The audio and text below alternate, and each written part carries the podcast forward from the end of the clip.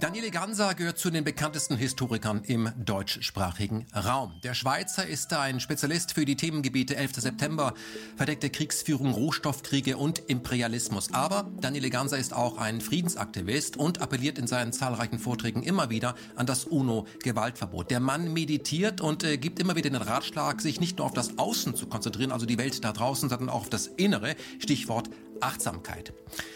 Das aktuelle Buch von Dr. Daniele Ganser kann als ein Lexikon amerikanischer Kriegsführung betrachtet werden. Die Vereinigten Staaten sind ein Imperium, sie sind eine skrupellose Weltmacht, aber in Kapitel 16 werden Tipps gegeben, wie man sich dieser Weltmacht entgegenstellen kann, ohne dabei Schaden zu nehmen. Und das funktioniert. Ich freue mich sehr auf das Gespräch.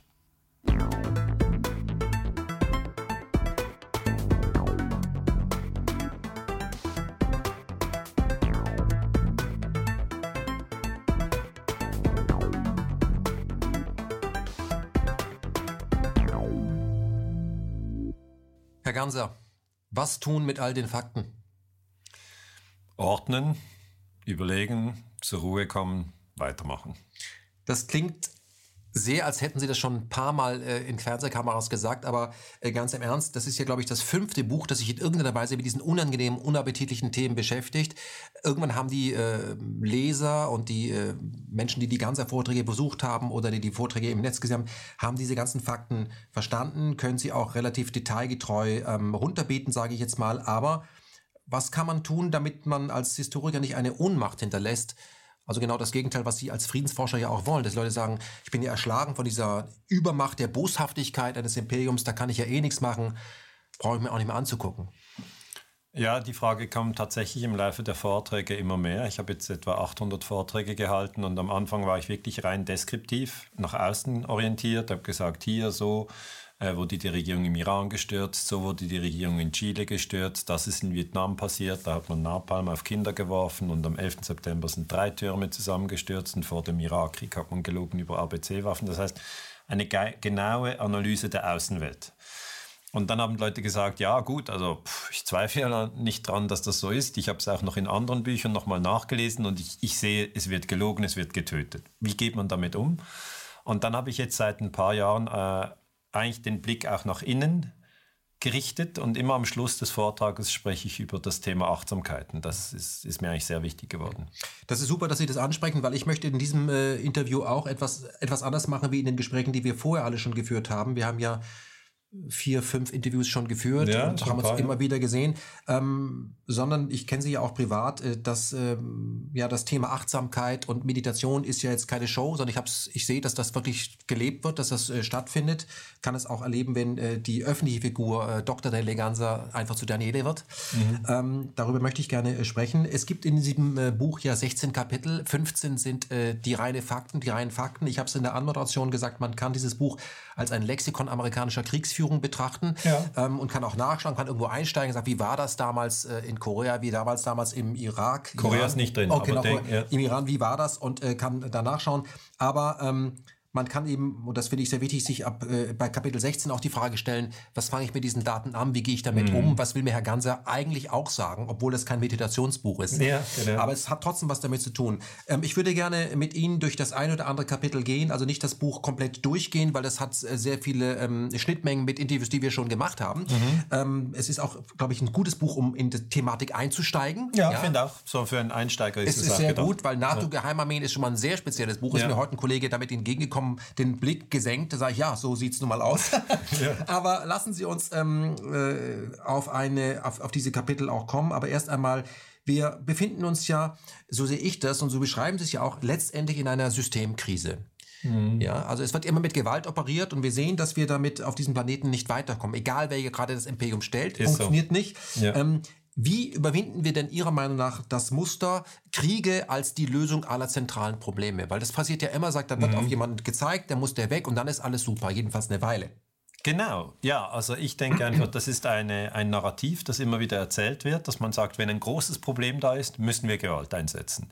Das wird eigentlich von den Massenmedien, ZDF, ARD, auch Schweizer Fernsehen, Süddeutsche, ähm, FAZ wird das immer wieder erzählt, dieses Narrativ. Das kann man bei Saddam Hussein sehen, man kann es bei Milosevic sehen, man kann es bei Osama bin Laden sehen, man kann es bei Gaddafi sehen. Und es wird eigentlich immer gesagt, das ist ein böser Mann. Wenn wir den töten, dann ist wieder gut. Also Gewalt ist zwar keine Lösung, aber ab und zu müssen wir das machen. Genau, also es wird immer gesagt, ja, wir sind natürlich gegen Gewalt. Also wir würden jetzt niemals raten, dass die Eltern ihre Kinder schlagen sollen also, oder dass es die Schüler in der Schule, wenn sie mit dem Lehrer nicht einig sind, den erschießen sollten oder so. Das auf keinen Fall. Sie sollten sogar melden, wenn sie gehauen werden. Melden genau, Sie das. Genau, genau.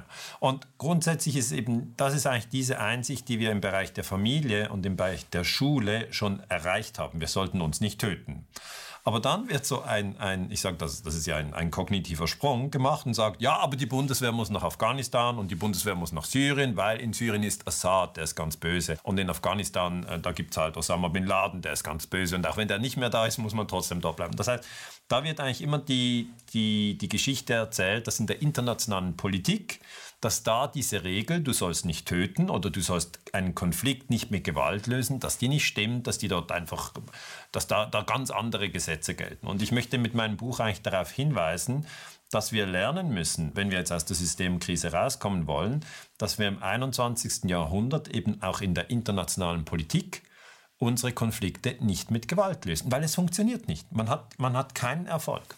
Herr Ganser, warum ist es so, dass die Menschen das, was Sie gerade sagen, unterschreiben würden. Gewalt ist keine Lösung. Das wissen ja. wir im Straßenverkehr. Private, wenn man Prügel schlägt, kriegt man sofort Probleme mit der genau. Justiz und alle sagen, es ist selber schuld. Gewalt ist keine Lösung. Ja. Aber dass wir diesen Ausnahmezustand, diesen permanenten Ausnahmezustand, ja. immer wenn es ums Eingemachte geht, dass wir dann immer da weggucken und sagen, ja, äh, ist so. Wie, wieso, wie, wie kriegen wir das hin? Also es, ist, es wird eigentlich durch die Medien erzeugt. Also zum Beispiel 2011 haben ja Frankreich, Großbritannien, die USA Libyen äh, bombardiert und äh, Gaddafi wurde dabei getötet und sogar Norwegen hat noch mitgemacht und bombardiert. Rasmussen wurde dann zum NATO-Generalsekretär befördert als Lohn. Aber wenn man sich das vorstellt, muss man sagen, unglaublich. Wie kommt eigentlich Norwegen dazu, 2011 Libyen zu bombardieren? Weil Umgekehrt, wenn 2011 Libyen Norwegen bombardiert hätte, dann hätte man gesagt, ja, das, das eindeutig Barbaren, die Barbaren kommen von Afrika und Europa ist kultiviert. Aber eigentlich ist jeder wäre empört gewesen. Ja, jeder hätte gesagt, das ist ja klar, geht ja nicht. Aber wenn die Europäer ein nordafrikanisches Land bombardieren und übrigens das Land, das den höchsten Human Development Index hat, also da wird gemessen, wie lange die Leute zur Schule gehen, wie, was die Lebenserwartung ist, das BIP pro Kopf, also Gaddafi hat äh, sicher einige Dinge nicht richtig gemacht, aber er hat das, das Land so geführt, dass es das best funktionierende Land von Afrika war. Bei 53 Staaten. Ja, genau. Mhm. Und dieses Land wird runtergebombt. Und wenn Sie jetzt fragen, ja, wie kann es denn sein, dass man in diesem einen Punkt plötzlich sagt, okay, hier setzen wir Gewalt ein. Also wirklich, äh, wir erschießen Menschen, äh, Kinder, Mädchen, Frauen, Alte, wir bringen sie um. Weil Krieg ist ja willkürlich töten. Genau.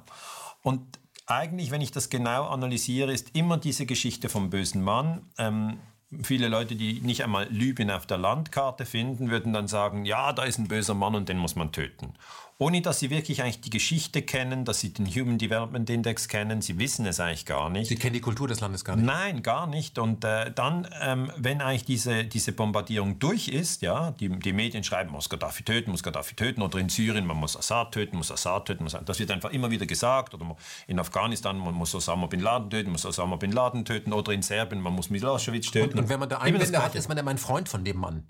Ja, dann heißt es sofort, du verteidigst Hitler, also in Anführungsschlussstriche. Ja, ja. Und da sage ich ja immer, ja, das UNO-Gewaltverbot verbietet das. Also kein Land darf ein anderes Land bombardieren. Das ist mal das internationale Völkerrecht. Und das sollten wir uns in, äh, orientieren. Dann heißt es immer, ja, ja eine Verschwörungstheorie. Es äh, ist aber keine Verschwörungstheorie. Kann jeder nachlesen in der UNO-Charta. Die wurde 1945 verabschiedet. Ja. Ähm, äh, und da steht äh, ganz klar, in der internationalen Politik soll man Gewalt unterlassen. Warum wurde das überhaupt geschrieben? Was war der Vorlauf, der gesagt wir müssen das jetzt mal anders machen, wie wo wir gerade herkommen? Also da gab es einen Grund war, dafür. Ja, ich glaube, das war die die, die, wirklich die Fassungslosigkeit über die 60 Millionen Toten des Zweiten Weltkriegs. Wir hatten wirklich einen riesen Leichenberg, also 60 Millionen, wenn man das mal für die Leute äh, visuell darstellt, das sind die Bevölkerung von Frankreich. Man geht nach Paris, alle tot, man geht nach Marseille, alle tot, man geht nach Lyon, alle tot. In jeder Stadt, wo man durchfährt, ein Leichenberg, alle sind tot. Das ja. ist der Zweite Weltkrieg. Und dann kommen noch die Verstümmelten dazu. Die Verstümmelten, das ist noch mehr. Ja? Also die 60 Millionen sind die Toten, die Verstümmelten, das ist noch viel mehr. Dann haben wir, äh, wir haben äh, Auschwitz, wir haben Hiroshima, wir haben Nagasaki, wir, also irgendwann haben sich die Menschen gesagt, also gut, ja, wir haben gezeigt, wir können Gewalt untereinander anwenden. aber wir leiden alle, wir gehen alle runter. Und das ist eben der Punkt, wo ich es äh, ganz wichtig finde, über diese Systemkrise zu sprechen. Wir sind jetzt im Jahr 2020 und wir haben die nächsten 80 Jahre vor uns, das ist das 21. Jahrhundert. Und wir können entweder sagen, wir werden weiterhin auf Gewalt setzen in der internationalen Politik und wir werden blind den Medien folgen, die zu Gewalt aufrufen, oder wir werden ganz konsequent sagen, nein, wir halten uns an das UNO-Gewaltverbot und wir erinnern uns daran, dass alle, auch diejenigen, die diffamiert werden, zur Menschheitsfamilie gehören. Weil dann gehen wir nicht so schnell in ein anderes Land und bombardieren die Leute, die wir ja gar nicht kennen. Wer, wer kennt denn in Deutschland jemand aus Afghanistan? Und wer, wer kennt denn hier jemand und, und denkt, ja, die muss man bombardieren? Also es kommen ja immer wieder auch Bundeswehrsoldaten zu meinen Vorträgen und die die finden eigentlich auch, dass die politische Bildung in der Bundeswehr ähm, ja viel zu wenig äh, zum Zuge kommt. Hm. Man könnte auch argumentieren, wenn man äh, vorgehalten bekommt, Sie sind ja ein Fantast, Herr Ganser oder Herr Jepsen, was Sie da mit dem UNO-Gewaltverbot, die Welt ist ganz schlimm. Mag sein, dass die Welt auch schlimm ist und dass es ja heute die Möglichkeit gibt, ähm, durch Terroranschläge auch äh, schlimme Sachen zu veranstalten. Also ja. Einzelgruppen können da ziemlichen Schaden anrichten. Ja. Allerdings, das UNO-Gewaltverbot wurde direkt nach einem der größten Verbrechen überhaupt in, in, die Welt gesetzt, weil das auch keinen Sinn hat. Also wir sind ja sehr weit von den Geschehnissen des Zweiten Weltkriegs weg. Ja, warum klar. sollte jetzt es nicht möglich sein, sich auf diesen Satz zu verständigen, während man das direkt nach dem Zweiten Weltkrieg getan hat, wo es wirklich schlimm war? Genau, also, also wir, wir, sind jetzt, wir sind jetzt 75 Jahre später, oder? Mhm. Wenn man sich wirklich mal fragt, wir sind 2020, das wurde 1945 äh, unterschrieben. Und wir hatten in den 75 Jahren eigentlich hier in Deutschland und in der Schweiz und in Österreich eine ruhige Zeit. Das muss man schon sagen. Also wir, es, gab, es gab keine Atombombenabwürfe hier. Klar, es, es gibt verschiedene Schwierigkeiten, es gibt jetzt Corona-Diskussionen etc., aber es gab keinen Krieg in der Schweiz. Es gab keinen Krieg in Deutschland. Es gab keinen Krieg in, in, in Österreich in den letzten 75 Jahren. Es ist auch in den letzten 14 Jahren keiner aus der Kriegsgefangenschaft zurückgekommen. Nein. Der, der irgendwo Nein. festsaß. Nein, und darum, darum ist ja eigentlich hier auch der Raum, wo wir diesen Evolution, es ist wirklich ein evolutionärer Schritt, wo man wirklich diesen evolutionären Schritt macht und sagt, ah, okay, das Gewaltverbot, das gibt es schon. Wir müssen das nicht erfinden, sondern wir müssen uns eigentlich daran erinnern, es ist wie ein Juwel, der im Schlamm liegt und vergessen wurde. Mhm. Und den möchte ich wirklich raufholen. Und ich mache das so, dass ich eigentlich in fast jedem Vortrag sage ich den Begriff UNO-Gewaltverbot, Menschheitsfamilie und Achtsamkeit, weil das sind für mich die drei Leitsterne fürs 21. Jahrhundert. Wir müssen uns nicht daran orientieren. Wir können auch ja, uns weiterhin erschießen, haben wir alles schon gemacht. Aber es ist einfach nicht so klug. Mhm. Aber da bin ich bei Herrn äh, Einstein. Die äh, Erfindung der Atombombe hat alles geändert, nur nicht das menschliche Denken. Also wenn es zu einem nuklearen äh, aus Konflikt käme, dann geht ziemlich lange das Licht aus. Und da ist für uns jedenfalls Feierabend. Ich glaube, die ja. eine oder andere Amöbe kommt durch. Ja. Wir nicht. Ähm, ja, die Amöbe sind auch nicht so ausdifferenziert. Ja, oder wir sind extrem ausdifferenzierte Wesen. Und wir müssen eigentlich daran denken, wie können wir im 21. Jahrhundert überleben. Und da ist es eigentlich bewiesen, dass wenn wir keine Gewalt einsetzen, dass wir eine größere Chance haben zu überleben. Mein, ich habe manchmal Leute, die sagen, ja, aber hin und wieder ein Krieg. Ja, dann stabilisiert sich das mit der Weltbevölkerung. Das stimmt überhaupt nicht, sondern es ist vor allem in den stabilen Ländern wie Deutschland, Schweiz und Japan, wo die Frauenrechte ähm, gefördert werden, dass die Frauen weniger Kinder haben. Die Geburtenrate sinkt. Ja, also der Frieden ist auch äh, sozusagen für die Stabilität der Weltbevölkerung in einem in, in einer Grenze, wo man sagen kann, ja, so können wir den blauen Planeten gut zusammen drauf leben. Ähm, da ist der Friede ein ganz, ganz wichtiger integraler Bestandteil, weil diese Stabilität erst dazu führt, dass eigentlich das Vertrauen da ist, dass man ein, zwei oder drei, aber nicht 15 Kinder braucht. Mhm. Weil das Instabilste, was es überhaupt gibt, weil es Chaos bedeutet und keiner irgendwas sagen kann, was übermorgen sein ist ja der Krieg. Genau. Ich möchte trotzdem mal auf etwas kommen, über das Sie sich sicherlich auch schon Gedanken gemacht haben. Ist es überhaupt, äh, also ist die Erfahrung des Krieges als etwas Abschreckendes, was man meiden sollte, auf jeden Fall meiden sollte, ist mhm. das überhaupt vermittelbar, wenn man es nicht unmittelbar erlebt hat oder jemanden kennt, dem man vertraut, der es erlebt hat? Also oder ist die Menschheit dazu verdammt, ja, nach drei, vier Generationen ist das so abstrakt, ist das sowas von Videospiel, da sagt man da einfach wieder, was vielmehr die Bundeswehrwerbung, ähm, mach, was wirklich zählt. Das, das ist, ist das eben der, das Dilemma des Menschen. Das ist so abstrakt, das ist wahrscheinlich wie beim Videospiel, lass uns das tun. Das ist ein Riesenabenteuerspielplatz. Also ich weiß ja die Antwort auch nicht wirklich, aber ich sehe halt, indem ich die Kriege studiere, ähm, auch wie Giftgas zum Beispiel eingesetzt wurde im Krieg vom Irak gegen den Iran, ja, ähm, und, und dann wirklich dann auch die Bilder anschaue oder wenn ich schaue, wie Napalm eingesetzt wurde äh, und Agent Orange im Vietnamkrieg, was zu schweren Missbildungen der Kinder äh, geführt hat. Bis auch, heute. Bis heute, genau, auch der ungeborenen Kinder.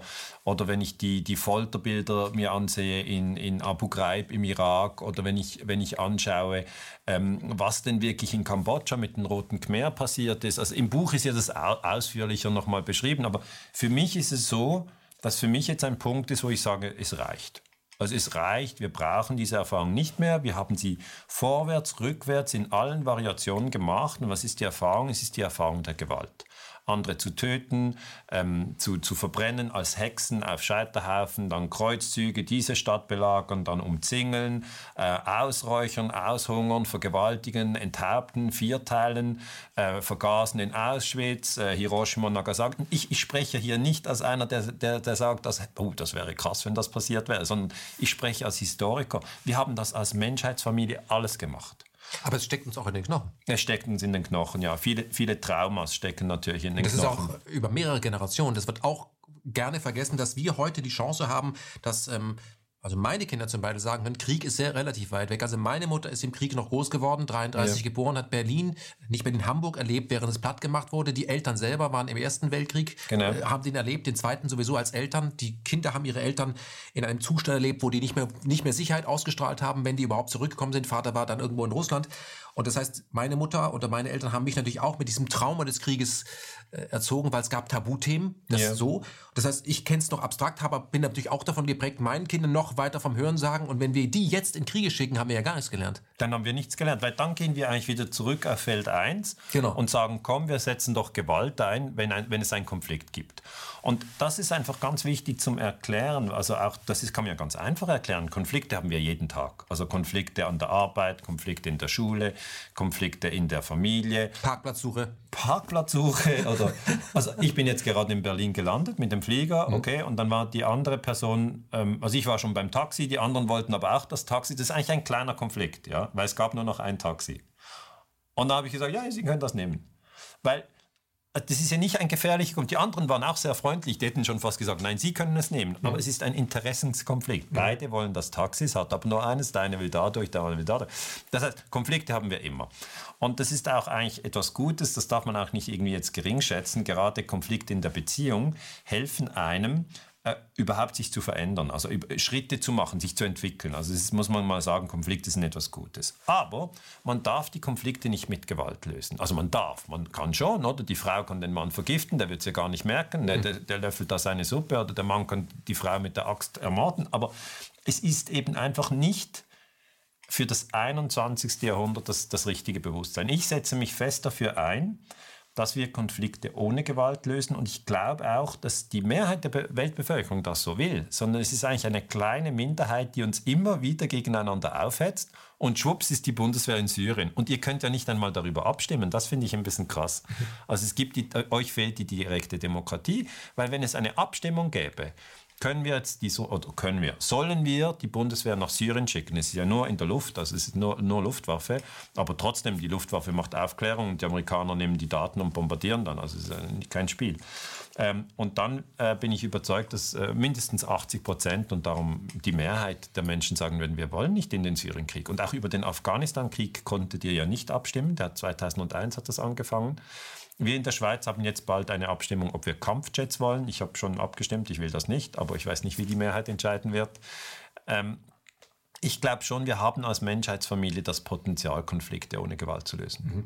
Haben Sie oder hatten Sie jemals Gewaltfantasien? Ja, klar. Natürlich, wenn, wenn, wenn zum Beispiel jemand mir wenn großes Unrecht mir geschieht, oder ich habe die Überzeugung, mir äh, geschieht großes Unrecht. Also ich war, äh, das haben Sie vielleicht gesehen, ich war in dieser Arena-Sendung im mhm. Schweizer Fernsehen. Ja. Das war 2017 und das funktioniert so, das Schweizer Fernsehen wird über, äh, über die Schweizer äh, finanziert. Also das ist unser Fernsehen, wir bezahlen die Leute, die dort arbeiten. Also es ist nicht wie Ihr YouTube-Kanal, der Crowdfunding ist, mhm. sondern das ist wirklich jeder in der Schweiz muss Geld geben und dann können die die Sendungen machen. Also die Leute, die dort arbeiten, sind eigentlich unsere Angestellten. Das heißt, Sie erwarten eine faire äh, Berichterstattung? Ja, hallo, ja, bitte. Und der Journalist, der eine hieß Jonas Breuer und der andere heißt, hieß Roger Schawinski. Die sind in Deutschland nicht bekannt. Aber doch, doch, Schawinski schon. Ah ja? Ja, ja. Okay. Gut, also äh, auf jeden Fall ähm, sind das Journalisten, die, die ähm, schon lange im Geschäft sind. Man kann nicht sagen, ja, die haben noch nie eine Sendung gemacht und die wissen nicht, was die Regeln der Medien sind, sondern ich habe die Medien damals äh, in dieser Sendung als sehr unfair erlebt. Ja, ich wurde diffamiert, ich wurde angegriffen, die haben private E-Mails von mir eingespielt und so weiter. Es war ein, ein Riesenchaos. Okay, und da muss man schon wissen, wie das funktioniert. Die rufen vorher an, Herr Ganser, kommen Sie in die Sendung und dann geht man gratis. Wie ich zu dieser Sendung auch gratis komme, weil ich ja auch gerne über mein Buch spreche und weil ich gerade in Berlin bin für einen Vortrag. Also man macht das auch. Man, man ist eigentlich als Wissenschaftler auch ja, auf die Medien angewiesen. Weil sie ein bisschen auch Promotion machen, das heißt... Ja, ja. also weil, weil also ein Wechselspiel. Ich, also ich bin dankbar, dass ich mit Ihnen sprechen kann und ich ja. halte Sie für einen der besten Journalisten in Deutschland. Vielen Dank, aber bei uns auch so ganz wichtig, wir bezahlen unseren Gästen kein Geld, dass sie kommen. Nein. Also man kann sich bei uns aber auch nicht einkaufen. Das wenn ein Verlag sagt, dieses Buch, hier sind 500 Euro, lade mal ein und das Buch gefällt mir nicht oder ich kann Nein. damit nichts anfangen, sage ich mal. Genau. Ja, gesagt, das ist, weil Sie dann, so unabhängig dann sage ich, sind. tut mir leid, ähm, klappt leider nicht. Genau. Hier ist fünfter, ja, jetzt klappt das klappt bei uns nein, nein. Ja. Aber das ist das Schöne, Sie sind so unabhängig, wir haben schon so oft zusammengearbeitet, gearbeitet und wurde nie reingelegt. Aber dann gehe ich auch nicht von Berlin weg mit einer Wut. Aber in Zürich, wo dieses Studio ist, ja, da bin ich hingefahren. Einfach, wenn Sie fragen, haben Sie manchmal Gewaltfantasien? Dann bin ich, dann bin ich in dieser Sendung, ja. Okay. Wenn man in dieser Sendung ist, das ist live. Also live on tape. Es hat dann, ich glaube, eine Stunde Verzögerung, dass die im schlimmsten Fall irgendwie was anderes senden könnten. Genau. Ja, aber es ist live on tape. Ja falls, es aus der, falls das Drehbuch, wie Sie es geplant haben, nicht so läuft, dann, dann, kann's, dann kann man noch cutten. Ja, das Drehbuch ist überhaupt nicht gelaufen, würde ja. ich sagen, in dieser Sendung. Die hatten so viele Beschwerden, also das war eine der schlechtesten Arena-Sendungen. Aber gut, ähm, dann gehe ich ja aus der Sendung raus. Und am nächsten Tag, da war schon, das Leben geht ja weiter, da ging ich mit meinen Kindern, ich habe zwei Kinder, äh, ein Mädchen, ein Junge, gingen wir nach äh, Zermatt, das ist ein schöner Ort in den Bergen, Skifahren. War schon geplant, ja, nächsten Tag im Skifahren. Ich habe meiner Frau einfach gesagt, ich gehe noch kurz in die Sendung, ich mache das, spannendes Thema, es geht um mhm. Trump und die Medien. Mhm. Ähm, du kannst schon mal die Ski einpacken. Ja, nee, das habe ich, hab ich eingepackt. Okay, also ich bin gleich wieder da. Ja, okay. Ich, das, das, klappt schon, kein großes Ding. Mhm. Und dann war aber das gar nicht so, sondern ich kam zurück von dieser Sendung und da hatte ich, ähm, wie, wenn Sie jetzt fragen, Gewaltfantasien. Also ich habe einfach gesagt, ich war einfach so sauer. Da hat man schon eigentlich Lust, auch mal auszuteilen, weil man steckt nur ein. Und dann was sind das für, also dem Typen würde ich gerne auf die Nase hauen ja. oder was? Ja, das ist schon so. Man denkt wirklich, also das ist eine Riesenfrechheit. Ich war früher mal, habe ich Kickboxen gemacht. Und da haben wir uns richtig voll einfach niedergedroschen. Wir hatten aber auch Mundschutz, wir mhm. hatten Kopfschutz, äh, wir hatten Tiefschutz. Ja. Äh, wir hatten Schütze an den, an den, an den Füßen, wir hatten Schütze, aber dann haben wir voll, wir haben nicht nur so halb Nein, geschlagen, sondern das war wirklich bang, voll ja. drauf. Und das war natürlich für den anderen, der hat auch, also man hat auch dann, oder ich habe dann auch hier, wenn man die Seitennieren bekommt, dann geht man einfach mal kurz runter. Aber wir haben uns voll einfach äh, verprügelt. Das war halt so eine Zeit zwischen 20 und 30, äh, sucht man auch die, die Limits. Ja. Ich kann mich noch erinnern, einmal war ich dann einem Kampf zuschauen, weil mein Trainer hat gekämpft und dann hat er in, der, in den ersten 30 Sekunden hat sein Gegner ihm so hart gegen das Schienbein geschlagen, dass das durchgebrochen ist und auch das Wadenbein. Das knickt dann weg. Dann können sie natürlich den Kampf nicht fortführen, weil sie stehen nur auf einem Bein. Und dann habe ich gesehen, mein Trainer, der ist ja so gut, der wird jetzt hier, hat schon das Bein weggebrochen. Dann habe ich mit meiner, äh, ja, mit meinen Freunden gesprochen und dann irgendwie habe ich so gefunden, ja, vielleicht ist das auch nicht das Klügste, sich so einfach so zu verschlagen. Vielleicht mhm. sollte ich das mal nicht mehr machen. Und mhm. dann habe ich dann später Yoga gemacht. Aber das ist was Ähnliches. Ja, nein, aber man macht, man macht verschiedene Dinge im Leben. Aber einfach zum Sagen. Tut mir leid, aber das ist ein bisschen wie vom Kickboxen zum Yoga. Erst arbeitet man bei der UNO und dann wechselt man zum Roten Kreuz. Ja. Aber gut. Nee, aber das ist halt so, dass ich, ich habe auch diese, diese Wut manchmal in mir drin. Und dann kommt eigentlich der Moment, oder wie gehe ich damit um? Dann bin ich also zu Hause. Ähm, Kinder schlafen, es ist ruhig im Haus. Da war noch meine Mutter und gefragt, ja, wie lief die Sendung, oder? Sie schaut sich das nicht an, sondern sie hat ein bisschen auf die Kinder aufgepasst, weil meine Frau war auch noch weg.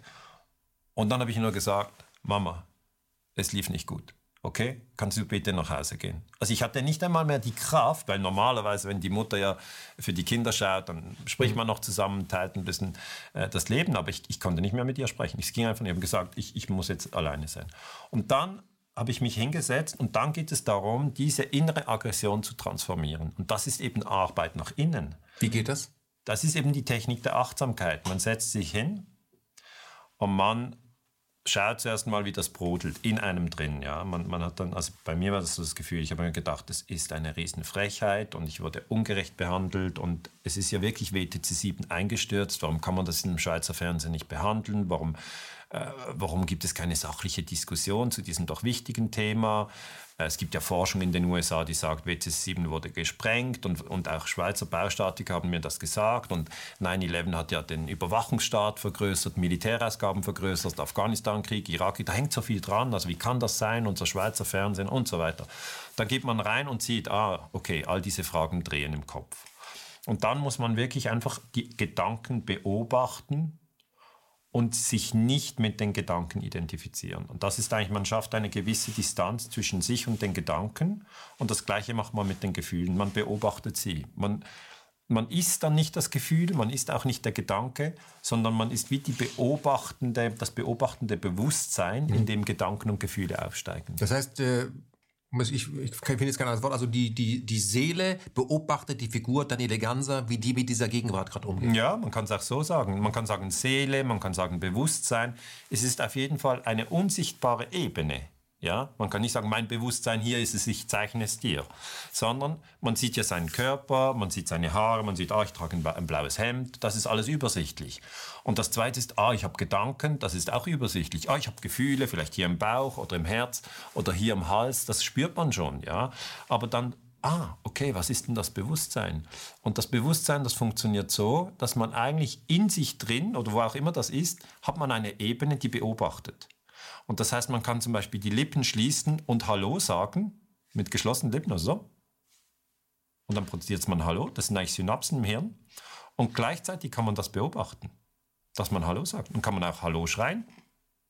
Man kann irgendetwas schreien und man kann sich in. Und dann, es gibt also eine beobachtende Ebene und eine Denkebene.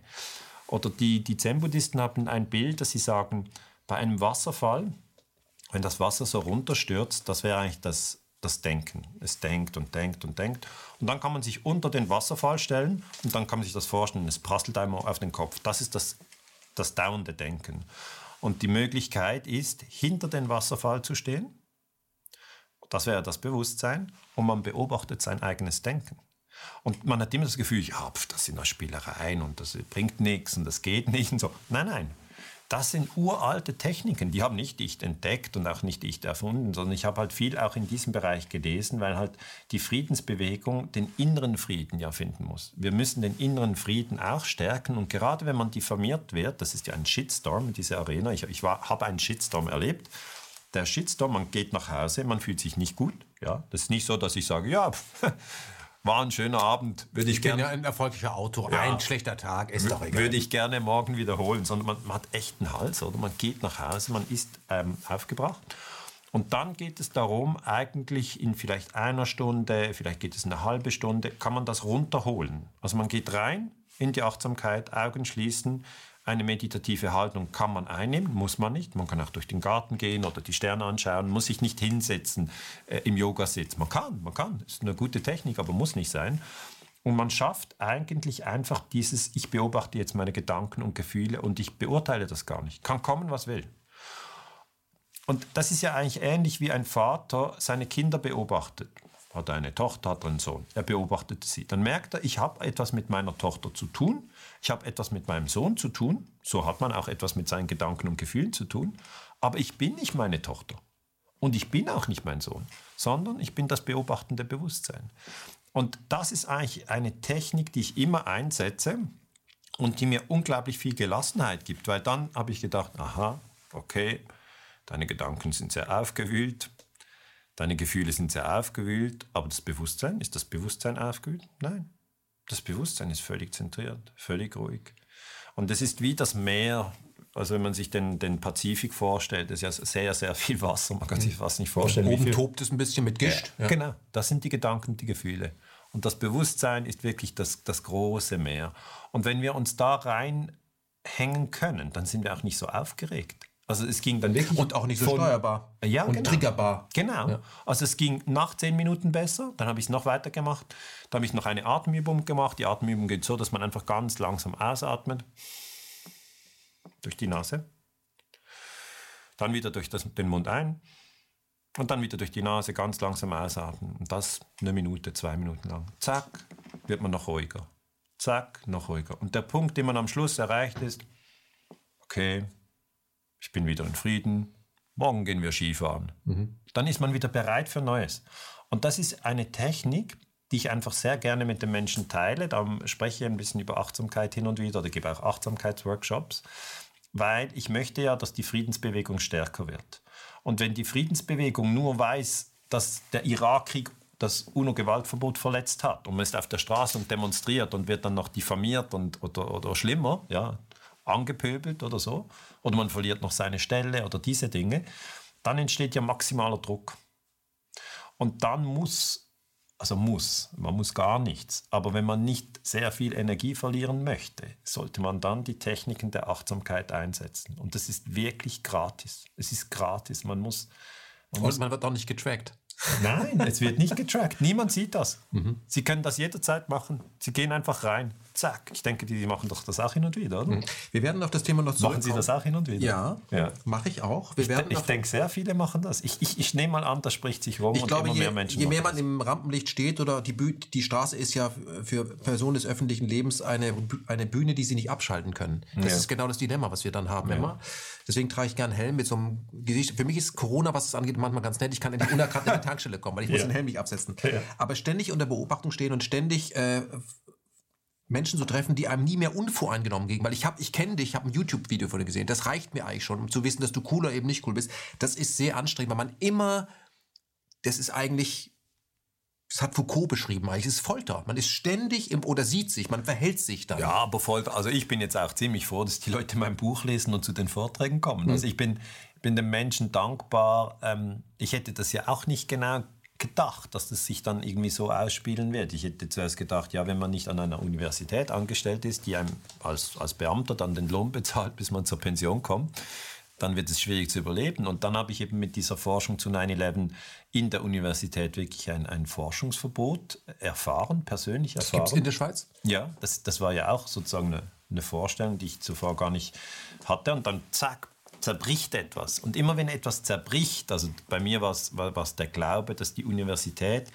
in der Schweiz immer unabhängig ist, ja, oder dass die NZZ immer die Wahrheit schreibt, ja, diese, diese Glaubenssätze, mit denen kann man eine Zeit lang leben und plötzlich stößt man auf Evidenz, und zwar knallharte Evidenz, dass dem nicht so ist. Dann zerbricht etwas und das ist auch schmerzhaft, aber dann hinten dran öffnet sich ein neuer Raum und das sind eigentlich die Prozesse des Bewusstseinswandels. Etwas zerbricht, es ist in dem Moment auch schmerzhaft, es geht weg, eine Enttäuschung. Aber da habe ich verschiedene Phasen durchgemacht, von denen ich jetzt sehr, sehr profitiere. Lassen Sie uns auf eine große Enttäuschung kommen. Ich weiß, dass äh, als die erste Serie Top Gun lief, die drehen ja gerade am zweiten Teil, der ist schon fertig, dass Sie da gerne reingegangen sind und gesehen haben, Tom Cruise hat die schönsten Mädchen, das schnellste Motorrad und darf da irgendeinen Jet fliegen. Ja. Und läuft auch noch gute Musik im Hintergrund. Ja. Ähm, und dann haben Sie sich intensiver mit den Vereinigten Staaten beschäftigt und festgestellt, ähm, die halten den Weltrekord im Bombardieren nach 45. Können Sie das mal in Zahlen verpacken? Was machen denn die Vereinigten Staaten? Die haben so ein gutes Image. Ja, also vielleicht fangen wir mit Top Gun an. Ich habe das 1986 gesehen, das, da war ich 14 Jahre alt und das war mein Lieblingsfilm. Muss ich jetzt auch beschämenderweise zugeben. Oder? Der ist ja auch gut gemacht. Ist gut gemacht. Actionfilm. Actionfilm, aber ich war natürlich, also im Rückblick unglaublich beeinflussbar durch Propaganda. Weil ich wusste nicht, dass das Pentagon eigentlich den Skript zuerst gelesen hat und dann ges gesagt hat, okay, das erzeugt positive Gefühle gegenüber der Air Force. Mhm. Also ihr könnt die Flieger und die und auch die Flugzeugträger haben. Das, das, das hab ich ich habe mich gar nicht gefragt. Ich habe gedacht, ja, in Hollywood haben sie sicher Flieger und Flugzeuge. Ich hatte einfach keine Ahnung. Okay, ich bin voll reingefallen. Und dann äh, später, als ich dann ähm, 20 war, habe ich angefangen, Geschichte studieren an der Universität Basel. Zuerst habe ich noch Militärdienst gemacht in der Schweiz und dann äh, habe ich Geschichte studiert, weil mich das immer interessiert hat, warum sich die Menschen umbringen oder warum sie sich helfen. Das interessiert mich auch. Und dann äh, habe ich tatsächlich dann an der Uni ganz wenig nur gehört über US-Imperialismus. Aber irgendwann habe ich Bücher von Noam Chomsky und William Bloom gelesen. Und Zinn? Ja, genau. Und da kommen dann immer mehr Bücher dazu und ich habe den auch gemailt und wir waren in Kontakt, haben uns in London und in Boston getroffen. Also ich habe dann wirklich auch den direkten Kontakt mit den amerikanischen Forschern gehabt. Und dann wurde mir eben klar, was dieser Rekord bedeutet. Am meisten Länder bombardiert und Regierung gestürzt. Also beides zusammen. Man kann ja 1953 haben die Amerikaner die Regierung im Iran gestürzt. 1954 haben sie die Regierung in Guatemala gestürzt. 61 haben sie die Invasion von Kuba gemacht, Schweinebucht-Invasion, hat nicht funktioniert. 64 haben sie angefangen, äh, Vietnam zu bombardieren, illegal. Der Gulf of Tonkin-Zwischenfall ist manipuliert. Dann haben sie bis 75 äh, Vietnam bombardiert, drei Millionen Tote, Napalm und der, der ganze Gräuel. Auch Mülai-Massaker, 500 Leute einfach runter massakriert, unglaublich. Dann Kambodscha bombardiert gleichzeitig, was dann später dazu geführt hat, dass die Roten Khmer, das waren ja in erster Linie Bauern, mhm. denen hat man ihre Häuser wegbombardiert, die haben sich radikalisiert, haben dann ihren, äh, äh ihren Genozid äh, noch hinten dran gehängt. Ja. Äh, und gleichzeitig haben sie in Indonesien 65 Sukarno gestürzt, das war der gewählte Präsident, Entschuldigung, äh, und haben, haben Todeslisten rausgegeben. Die CIA hat eine Liste gegeben, dies und diese Indonesier sind äh, sind Kommunisten, da 500.000 Tote habe ich auch hier drin. Die, die, Leute in Europa wissen das gar nicht. 73 haben sie in Chile äh, die Regierung gestürzt, Allende und Pinochet installiert. Pinochet hat die Leute foltern lassen und seine Gegner hat er in Flugzeuge genommen und dann sind die Flugzeuge in den Pazifik geflogen und dann haben sie sie einfach aus dem Flugzeug geworfen. Das hat bei den Familien verhindert, dass die Abschied nehmen konnten. Die wussten gar nicht, wo sind ihre Jungs, wo sind ihre Kinder. Und dann also ging es um eine Dauertraumatisierung. Ja. Um die in Schach zu halten quasi. Genau, genau. Nach dem Motto, die kommen bestimmt noch zurück und so weiter. Genau, und, und dann kann man nie abschließen. Das ist eigentlich Folter für die Eltern. Und, und dann ähm, 61 haben sie in, im Kongo, der Kongo wurde ja gerade von Belgien unabhängig, das war lange eine belgische Kolonie und Belgien hat den Kongo unglaublich ausgebeutet. Und dann haben sie Lumumba, den Patrice Lumumba, der war der erste gewählte Premierminister, ja. den ließen sie umbringen ja, und in, in Batteriesäure ja. auflösen. Also äh, und, und das geht ja dann immer weiter. Dann haben sie äh, eigentlich 79 die Mujahideen in Afghanistan unterstützt, damit auch dann die, äh, die Sowjetunion da reingeht. Äh, Brzezinski hat gesagt, das war eine tolle Idee. Dann 80er Jahre die, die Al-Qaida und Osama Bin Laden in Afghanistan aufgebaut, gleichzeitig Nicaragua angegriffen, dort die Contras unterstützt, Waffen an den Iran verkauft, mhm. der eigentlich unter Embargo stand und mit den Einnahmen dann die Contras finanziert, im Iran-Contras-Skandal. Und auch äh, Saddam Hussein im Irak Irak 79 an die Macht gebracht, dann 1980 unterstützt, als er den Iran angreift. Giftgas aus Deutschland geliefert?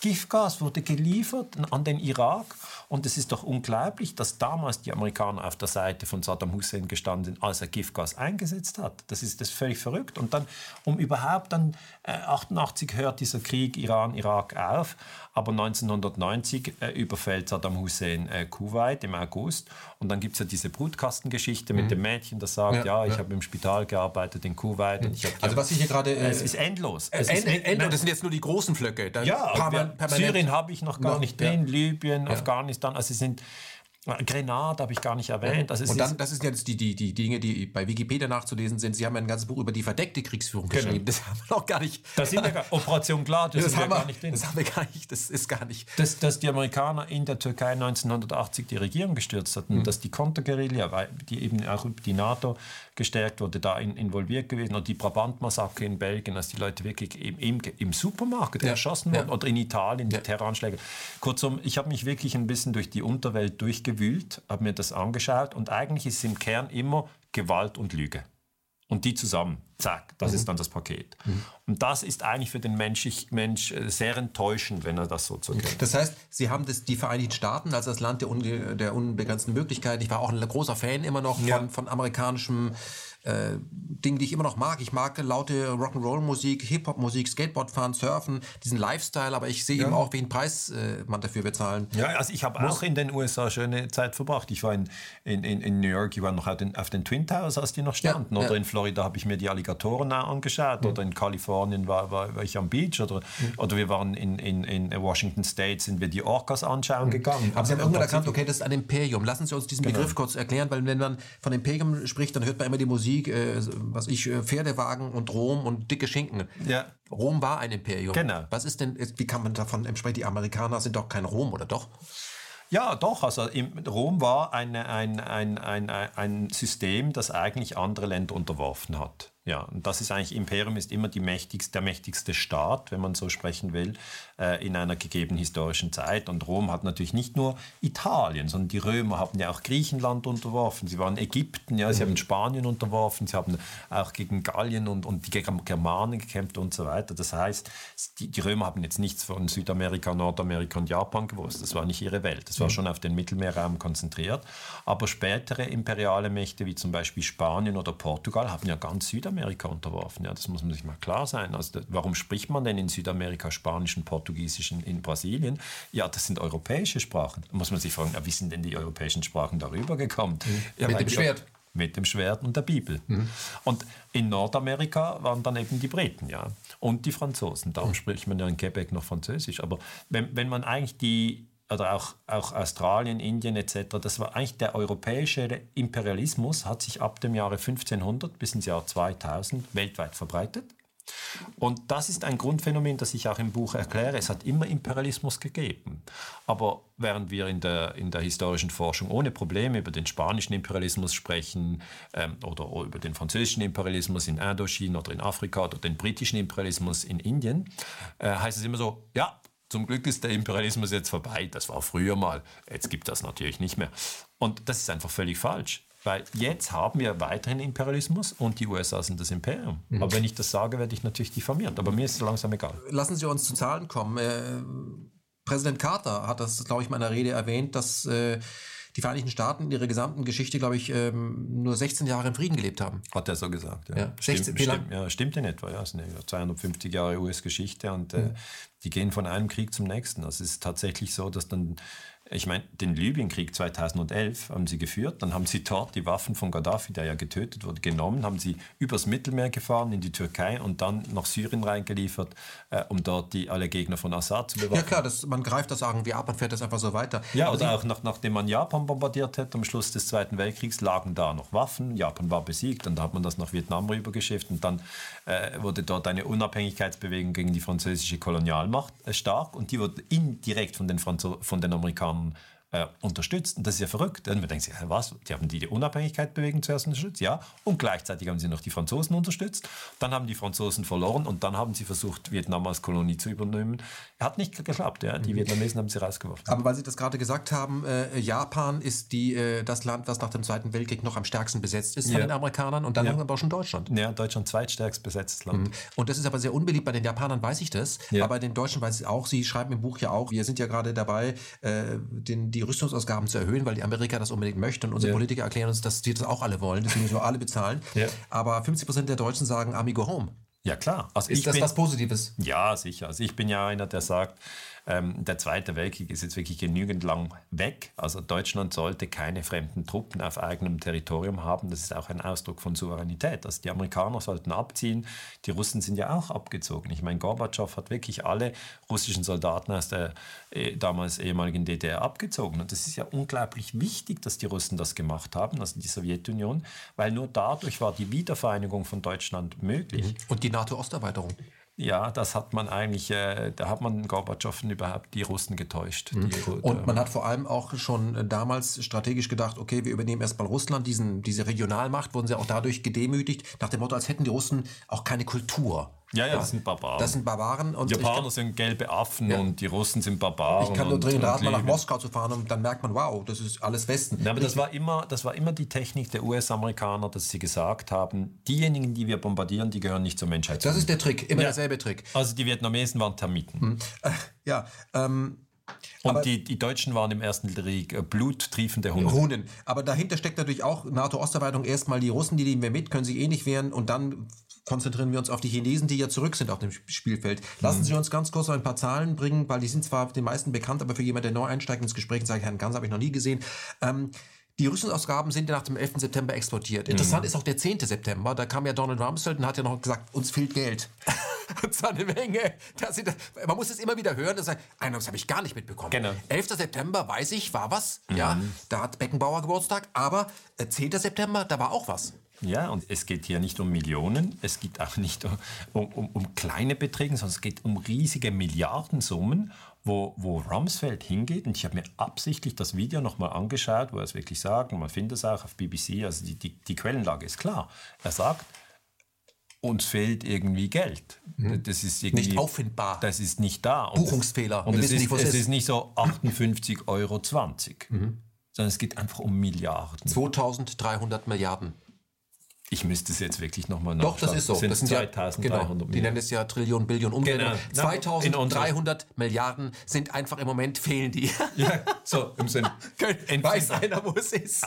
wer hat sie?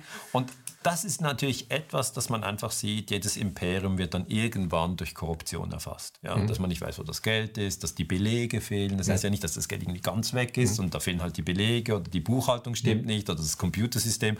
Aber ich meine, 2300 und dann noch Milliarden. Milliarden hat 9 Null. Und dann muss man erst 2300 schreiben, das kann jeder. Und dann muss man noch 9 Nullen aufs, aufs Papier schreiben. Und dann muss man sich sagen, hallo, am 10. September 2001 hat der Verteidigungsminister der USA zugegeben, dass dieses Geld fehlt. Und das ist ja ein Mehrfacher des amerikanischen Staatshaushaltes. Das ist so. Und eigentlich, wenn eine normal funktionierende Demokratie da gewesen wäre, hätte eigentlich das Parlament, also der Kongress, das ist der, der Senat mit 100 äh, Abgeordneten und äh, mit 100 Senatoren und das Repräsentantenhaus mit 435 Abgeordneten, die zusammen bilden ja den Kongress, das Parlament. Also die Legislative hätte dann übernehmen müssen und sagen, Moment mal, hier in der Exekutive, also Pentagon, Weißes Haus, das ist alles Exekutive, äh, ihr habt den Laden nicht im Griff. Wir müssen jetzt mal über die Bücher, wo habt ihr das Geld? Und mhm. dann muss man es genau. Vor allem, Herr Ganser, es fehlt ja nicht nur Geld, es fehlt ja auch Material.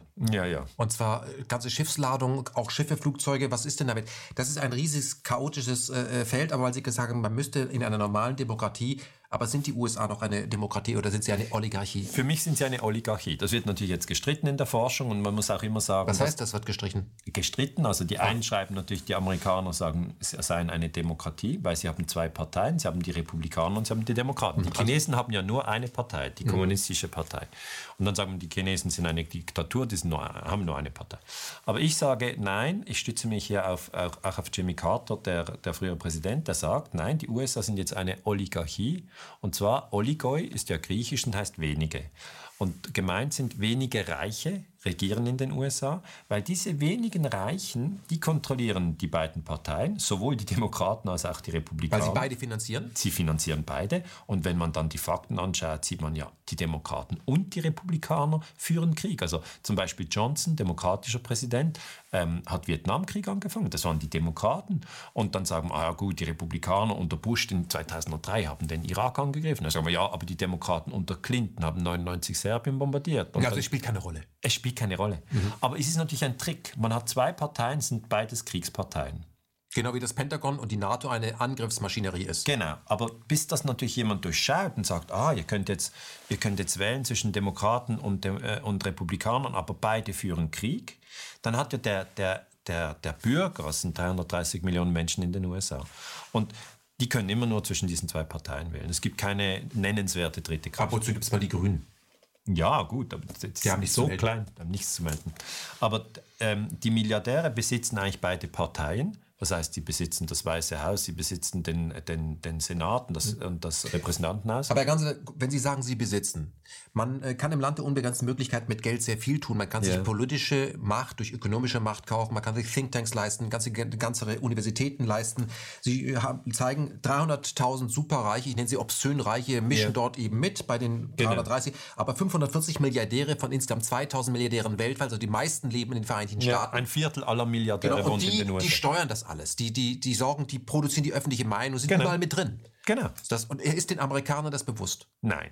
Also es ist jetzt meine Analyse, ja, und ich bin auch bereit, wenn andere sagen, sie haben eine andere Analyse. Das ist ja auch ein ganz wichtiger Punkt der Friedensbewegung, dass man sagen muss, okay, ich sehe das so, ich bringe meine Daten auch, ich sage, warum ich das so sehe. Ich sage, die USA sind eine Oligarchie, weil von den 330 Millionen Menschen, die dort wohnen, haben 100 Millionen keine 400 Dollar auf der Seite. Vermögen. Das muss man sich mal reinziehen. Das muss man sich mal reinziehen. Ein Drittel der Bevölkerung, wenn die äh, jetzt irgendwo mit, mit ihrem Auto einen ein, ein Unfall machen, ja, wie sollen sie das bezahlen? Hm, die haben gar kein Auto. Okay, aber wenn sie, ja gut, aber wenn ihnen den, der Zahn wegbricht, ja, dann haben sie ein Problem. Ja, wie sollen die das machen? Oder wenn der Kühlschrank kaputt geht? Also 400 Dollar, das ist ja, Das, das, jeder, der Kinder hat, weiß 400 Dollar, also das ist mal schnell weg. Mhm. Das ist einmal essen gehen in Zürich mit seiner Familie. Na, also da kann man schon. Also Großfamilie, ja, ich weiß, die, die Schweiz ist die extrem Schweiz ist Wahnsinn. Das haben immer Freunde, wenn sie sagen, ja. ich bin in Zürich, ich habe mir ein Sandwich gekauft, dann hat es 10 Euro gekostet. Ja. Warum kostet eigentlich ein Sandwich in der Schweiz 10 Euro? Gut, es ist verrückt. Aber das, was ich sagen möchte, ist, diese große Gruppe 100 Millionen, nochmal um das zu wiederholen, und das sind Zahlen der Fed, der Federal Reserve, diese große Gruppe kann natürlich nicht einen Think Tank aufbauen und sagen, da gebe ich mal 50 Millionen in einen Think Tank. Und die können auch nicht eine Washington Post kaufen oder diese Dinge. Also diese, großen, diese große Menschenmenge hat keinen Einfluss auf, was diskutiert wird und auf die Kriege. Aber Herr Ganser, interessant ist ja eben auch, und das ist, glaube ich, das, was viele realisieren müssen, wenn sie keinen Einfluss darauf hat, was diskutiert wird, hat sie letztendlich auch keinen Einfluss darauf oder sehr schwer, was sie selber denken. Weil die große Leistung, das wird im Buch auch angeschrieben, es sind viele Quellen, die große Leistung der Medien ist ja, diese große Zahl von Menschen dahingehend mit Propaganda zu versorgen, dass die auch noch diese Art von Kapitalismus feiern. Genau. Und, das und da auch noch sagen, da, da oben im, im, Senat, bei uns ist ja so ähnlich, nicht ganz ja. das, ist, das ist mein Mann. ja, genau. Aber das ist natürlich, das ist natürlich ein Trick. Man weiß heute, wie das geht. Also man muss eigentlich in den Zeitungen ähm, Texte schreiben oder am Fernsehen werden Texte gesagt, die gehen dann durch die Augen oder durch das Ohr in, in das Gehirn der Menschen und dort pro produzieren sie ähm, eigentlich die Synapsenverbindung, die Nervenzellen, das gibt eigentlich die Geschichte im Kopf. Also wenn man, und, und sofort, wenn man etwas sagt, wir können das ja demonstrieren, wenn ich sage, denken Sie nicht an einen rosaroten Elefanten. Mhm. Ja, das Gehirn hat schon produziert. Ja. Ich habe hab da gesagt, nicht, ja, geht nicht. Mhm. Das ist schon drin. Und so wird eigentlich über die Medien werden ähm, die Masten gesteuert, indem immer irgendwelche Themen durchgehauen werden, aber über die wichtige Frage, ja, Warum dürfen wir nicht mitentscheiden, ob der Irakkrieg stattfinden soll?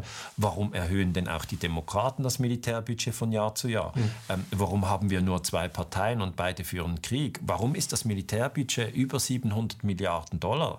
Das das größte, das man je gehört hat. Warum werden die Kriegslügen nicht aufgearbeitet? Warum bezahlen wir keine Reparationen an all die Länder, die wir überfallen haben? Warum sollen wir nach äh, Nawalny fragen, während wir uns die nicht die Frage stellen dürfen, wo die Leiche von Khashoggi ist? Genau. Ja. Was ist da los eigentlich? Und, und warum ist Julian Assange, wenn wir hier in Berlin uns austauschen können, in London eingesperrt, ob schon ein ganz wichtiger Journalist ist, der gezeigt hat, dass im Irakkrieg, in diesem bekannten Video Collateral Murder, einfach aus dem Helikopter heraus Menschen erschossen werden. Warum ist denn der im Gefängnis? Also Menschen, die, die sozusagen aus der Matrix ausbrechen und die ein bisschen wach werden, also die gehen ja auch in diesen in diesen Achtsamkeitsprozess. Sie beobachten ihre eigenen Gedanken, aber aus einer gewissen Distanz. Und da gilt immer die Regel, glaub nicht alles, was du denkst. Hm. Aber das ist die große Leistung der, der Medien, der Massenmedien, ähm, dass die Leute sich eben damit beschäftigen, so dass man sich die Frage stellen muss, nicht was steht in der Zeitung drin, sondern was steht nicht in der genau, Zeitung drin. Das, also, ist, der, das, ist der, das ist der entscheidende Punkt. Genau, aber das machen Sie wirklich als Journalist ausgezeichnete Arbeit. Ja, ich kann alle die ein, Herr, Herr Ganser, wissen Sie, ist nicht so schwierig. Ich kann ja nur die Leute einladen, die im Mainstream nicht eingeladen werden, also praktisch alle. Ja, ja. also im Grunde ist aber das... zum Beispiel Rainer Mausfeld erklärt ja, das ja, sehr gut. Er sagt, wenn jemand am Morgen äh, sozusagen, ähm, ich weiß doch nicht, den, den Hör Hörfunk anschaut, den staatlichen, und dann am Mittwoch liest er die, die, den Spiegel, ja. äh, Relotius-Artikel und am Abend äh, liest, äh, hört, er, hört der ZDF, dem ist ja gar nicht klar, dass all diese Medienmarken ihnen zum Beispiel immer ein negatives Bild äh, von Russland geben und immer noch sagen, du, die Rüstungsausgaben sollen von 40 Milliarden auf 80 Milliarden verdoppelt werden. Das gegen werden. seine Interessen ist, weil seine Schule kaputt ist und sein Flughafen geht gar nicht. Genau, ja. genau. Aber man muss eigentlich wenn man sozusagen in einem Aufwachprozess ist, und ich finde, das ist die gute Nachricht, viele Menschen sind in einem Aufwachprozess, also sie schauen auf ihr Leben zurück und denken, ja, also das habe ich immer, dann habe ich immer blind vertraut. Also ich kann ein konkretes Beispiel, gerade jetzt vor einer Stunde bin ich mit dem Taxi hierher gefahren zum Studio und der Taxifahrer hat gesagt, wir hatten hier in Berlin diese Corona-Demo am 1. August und dann noch eine zweite am 29. August. Und da hat er gesagt, es ist eine Frechheit, wie ARD und ZDF darüber berichten. Die haben geschrieben, es sind 10.000 oder 20.000 Menschen. Und das stimmt überhaupt nicht. Es waren viel mehr, es waren mehr als 100, 200, 300.000. Und das ist ein ganz normaler Mann aus der, aus der, aus der Bevölkerung. Der, ich habe gesagt, wie lange fahren Sie Taxi? Über 40 Jahre. Äh, und dann habe ich ihm gesagt, ja, wie ist denn jetzt Ihr Vertrauen? in, in, in, in, die, in die Staatsmedien. Das ist weg. Er hat einfach gesagt, es ist weg. Und das ist etwas, das muss man sich ja auch vorstellen. Wenn Vertrauen weg ist, das ist so wie in einer Ehe, wenn der Ehemann fremd geht oder wenn die Ehefrau fremd geht und das Vertrauen ist weg, das ist nicht für eine Woche weg. Okay? Das muss man, wenn man überhaupt kann, muss man das zurückbekommen, indem man zuerst zugibt, dass man falsch berichtet hat. Also AD und ZDF müssten zugeben, dass sie falsch berichtet. Das ist schon sehr schwierig. Also, dass sie fremd gehen mit der Lüge. Ja, also das muss ja der Mann auch sagen. Wenn er fremdgegangen ist, muss er sagen, wenn er das reparieren will, muss er zuerst zugeben, dass das stattgefunden hat. Oder die Frau muss auch zugeben, dass es stattgefunden hat. Sonst kommt man, man muss zuerst die Wahrheit als Boden haben. Okay? Was auch immer passiert, man muss die Wahrheit haben. Oder wenn die Kinder Drogen nehmen und die sagen es den Eltern nicht und die Eltern möchten mit den Kindern darüber sprechen. Irgendwann muss man zuerst wissen, welche Drogen, in welchen Mengen, wann, wo, mit wem. Man muss die Fakten haben, sonst ist man im Blindflug. Wenn man dann irgendwann die Fakten hat, ja, geht es darum, wieder Vertrauen aufzubauen. Ich sage, in der Friedensbewegung keine Gewalt, einfach keine Gewalt, sondern wir brauchen das Gespräch. Lassen Sie uns ich weiß nicht, ob ZDF und ARD sich gerade über diese Zahlen entschuldigen werden. Aber sie werden, müssen. werden sie nicht tun, weil sie in einer, in einer, Blase leben und die funktioniert ja noch ganz gut. Ja, aber ähm, glauben die an ihre eigenen Zahlen? Ich weiß nicht, Sie haben vorhin gesagt, der Schawinski ist ja schon länger im Geschäft. Und das ja, trifft es eigentlich. Der ist jetzt das trifft es eigentlich. In der Pension. Es, es ist ein Geschäft. Ja. Es ist ein Geschäft und man bekommt einen Gehaltscheck, dass man eben nicht hinter die Kulissen blickt. Ähm, lassen Sie uns über ein Thema sprechen, was im Buch erwähnt wird, was ich für sehr spannend halte, weil es ist nicht so auf der Platte. Wenn man darüber spricht, ist man gleich Geschichtsrevisionist. Die Deutschen, äh, wenn sie über die, ihre Geschichte nachdenken, glauben ja immer, das waren diese 12, 13 Jahre Hitler-Diktatur. Es gab aber ja auch vorher schon äh, Goethe, Schiller und Humboldt. Aber was sie auch nicht wissen, ist, dass die Amerikaner, die sich dann äh, bis heute als die großen äh, Retter und Befreier der Deutschen generieren, ähm, dass die Adolf Hitler zumindest mit Öl massiv unterstützt haben. Yeah. Und ich habe es doch mal nachgelesen und ähm, ich habe auch die Bücher dazu, Präparate und äh, ja, alle gelesen. Präparat. Ja, aber wo ich dachte, ich muss es jetzt noch mal lesen. Ähm, Adolf Hitler hatte, um seinen Krieg zu führen, äh, brauchte er 100.000 äh, Fass Öl mhm. pro Tag. Mhm. Pro Tag. Und er hatte aber nur 12.000 Fass. Ihm fehlten also 88.000 Fass. Mhm. Wo kam das Öl her? Ja, zum Teil aus den USA. Das muss man einfach sagen. Zum Teil aus den USA. Man muss sich das so vorstellen. Die Lage 1939 ist so, dass Hitler den Krieg führen will. Und wenn man einen modernen Krieg, auch den Zweiten Weltkrieg ist ein moderner, moderner Vernichtungskrieg, führen will, dann braucht man Panzer. Man kann nicht sagen, du auf Panzer verzichten wir, wir machen das mit Pferden. Mhm. Man braucht auch Flugzeuge. Man braucht Flugzeuge. Kriegsschiffe. Man braucht Kriegsschiffe. Äh, man braucht auch Motorräder. Man braucht äh, Lastwagen, Jeeps, also das ganze Material. Jetzt nehmen Sie mal, und da braucht man jetzt wirklich nicht Historiker zu sein, stellen Sie sich rein gedanklich einen Panzer hin. Stellen Sie sich gedanklich auch einen Jeep, ein Flugzeug hin, von mir aus noch ein U-Boot. Mit leeren Tanks. Mit leeren Tanks. Was machen Sie dann als General? Stellen Sie sich vor, Sie sind General. Und jetzt sagen Sie, vorwärts jetzt. Rommel zum Beispiel in Nordafrika. Der hatte kein Benzin mehr. Er hatte am Schluss kein Benzin mehr, weil die Briten sehr geschickt eigentlich alle Schiffe, die sozusagen dieses Benzin, äh, man denkt immer, Nordafrika, dort hat es doch viel Erdöl. Aber da muss man immer auch sehen, das kam erst später auch die Entdeckungen in Libyen. Also mhm. Rommel ja. ist da nicht an der Zapfsäule ja. vorbeigefahren. Das Öl muss erst raffiniert werden und so weiter. Genau, genau, genau. Das ist ein bisschen komplexer. Das habe ich in Europa im Erdölrausch genau erklärt. Aber die Grundüberlegung ist die, wenn man kein Öl hat, kann man keinen Krieg gewinnen. Ende. Man muss hier nicht mehr länger darüber sprechen. Und dann muss man ja sagen, warum haben denn die USA Hitler das Erdöl gegeben? Das ist eine Frage, die, mich, die treibt mich schon seit vielen Jahren um, weil den Japanern haben sie ja das Erdöl abgestellt. Das muss man sich nochmal klar sein.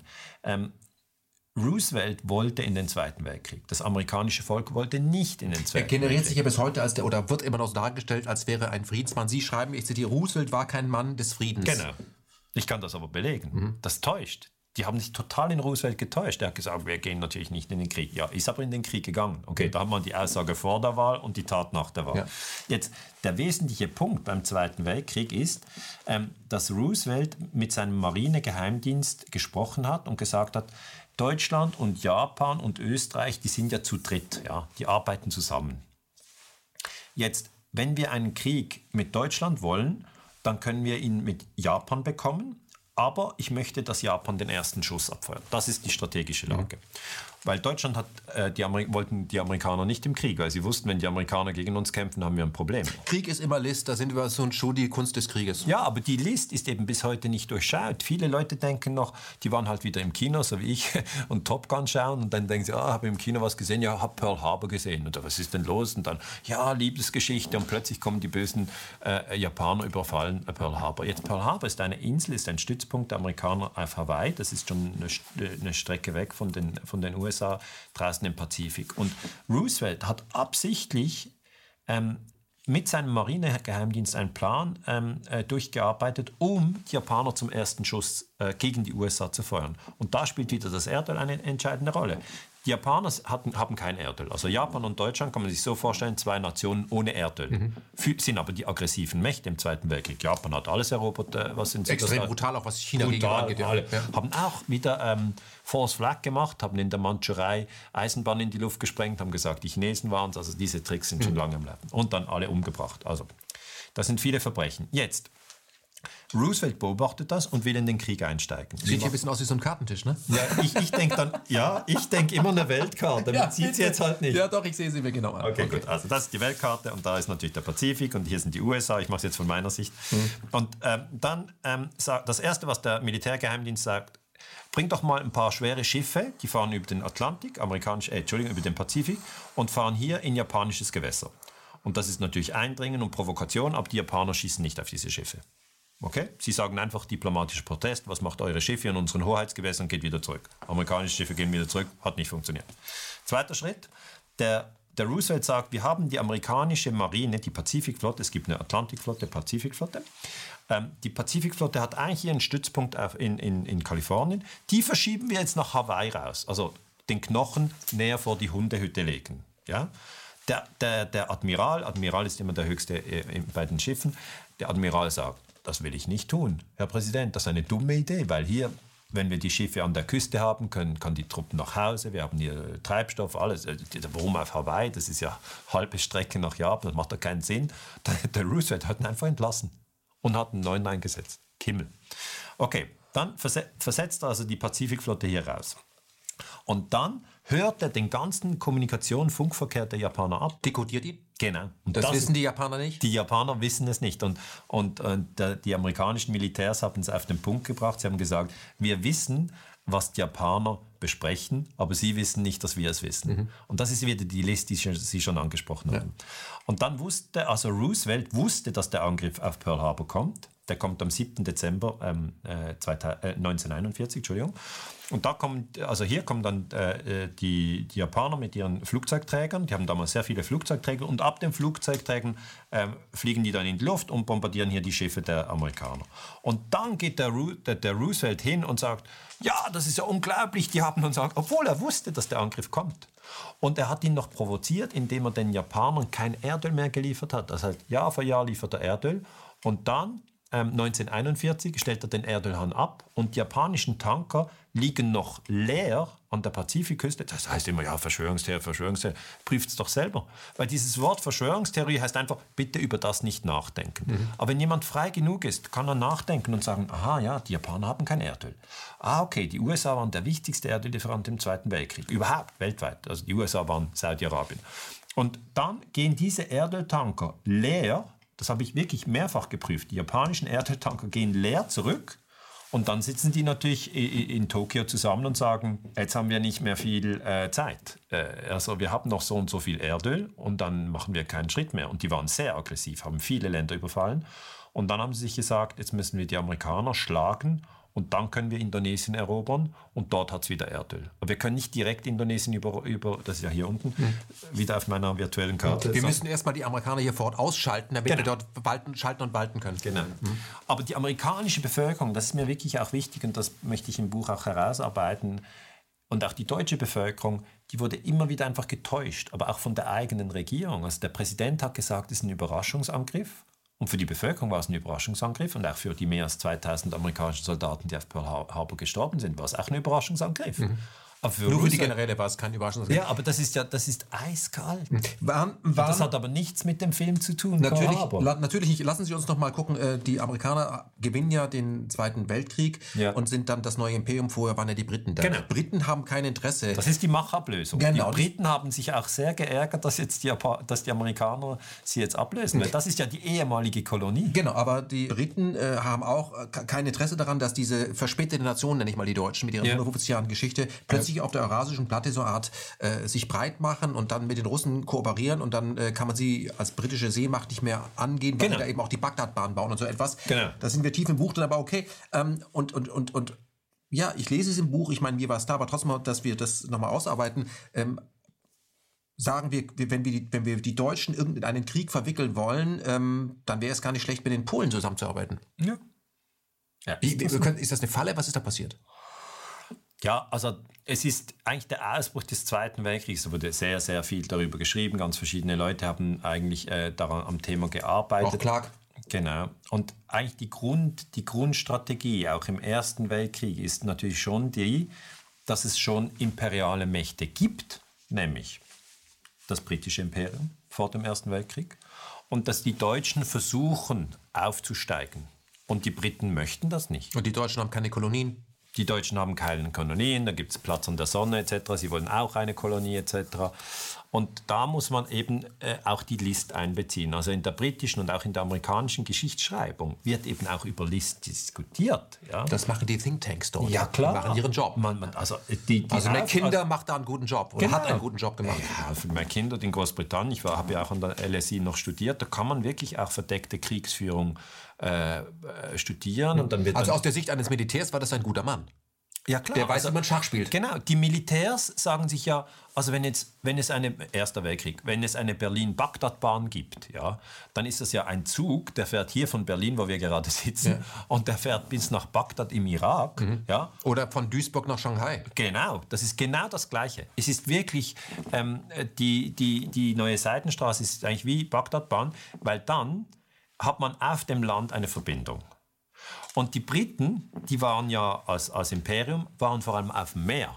Ja, also überall waren ihre Schiffe und wenn man da... Eine Seemacht. Ja, genau, eine Seemacht. Wenn ja. man da rausfahren wollte, hieß es, hallo, was macht ihr hier? Und dann kam man sofort in britisches Gewässer. Mhm. Und das haben ja auch die Deutschen damals begriffen und haben gesagt, bauen wir die Bagdadbahn. Und dann ist der Erste Weltkrieg ausgebrochen. Die Bagdadbahn wurde nie fertig. Und wenn man jetzt schaut, die Chinesen versuchen ja Eurasien zusammenzubringen, weil das ist ein riesen, riesen, ähm, naja, zwei Kontinente, Europa und Asien zusammenzubringen. Aber immer dort, wo sie dann äh, sozusagen ankommen und so, gibt es dann... Konflikte. Dann, ja, es gibt Konflikte. Ja, das, würde man, das würde man geostrategisch... Äh, ja, es Konflikte, da müssen wir die Menschenrechte und die Frauen müssen wir befreien ganz verschiedene Stories. Aber im Grunde immer dasselbe. Immer das Gleiche. Immer dasselbe. Also es ist wie Schachspiel. Hm. Es war, ist wie Schachspiel. War ähm, nochmal zu, zu, zum, äh, zu, zum Öltransport. Ähm, ist Anthony Sutton hat da sehr viel drüber geschrieben. Ja. Also während des Zweiten Weltkrieges waren 503 amerikanische kriegswichtige Firmen in Deutschland ähm, aktiv. Das muss man sich mal vorstellen.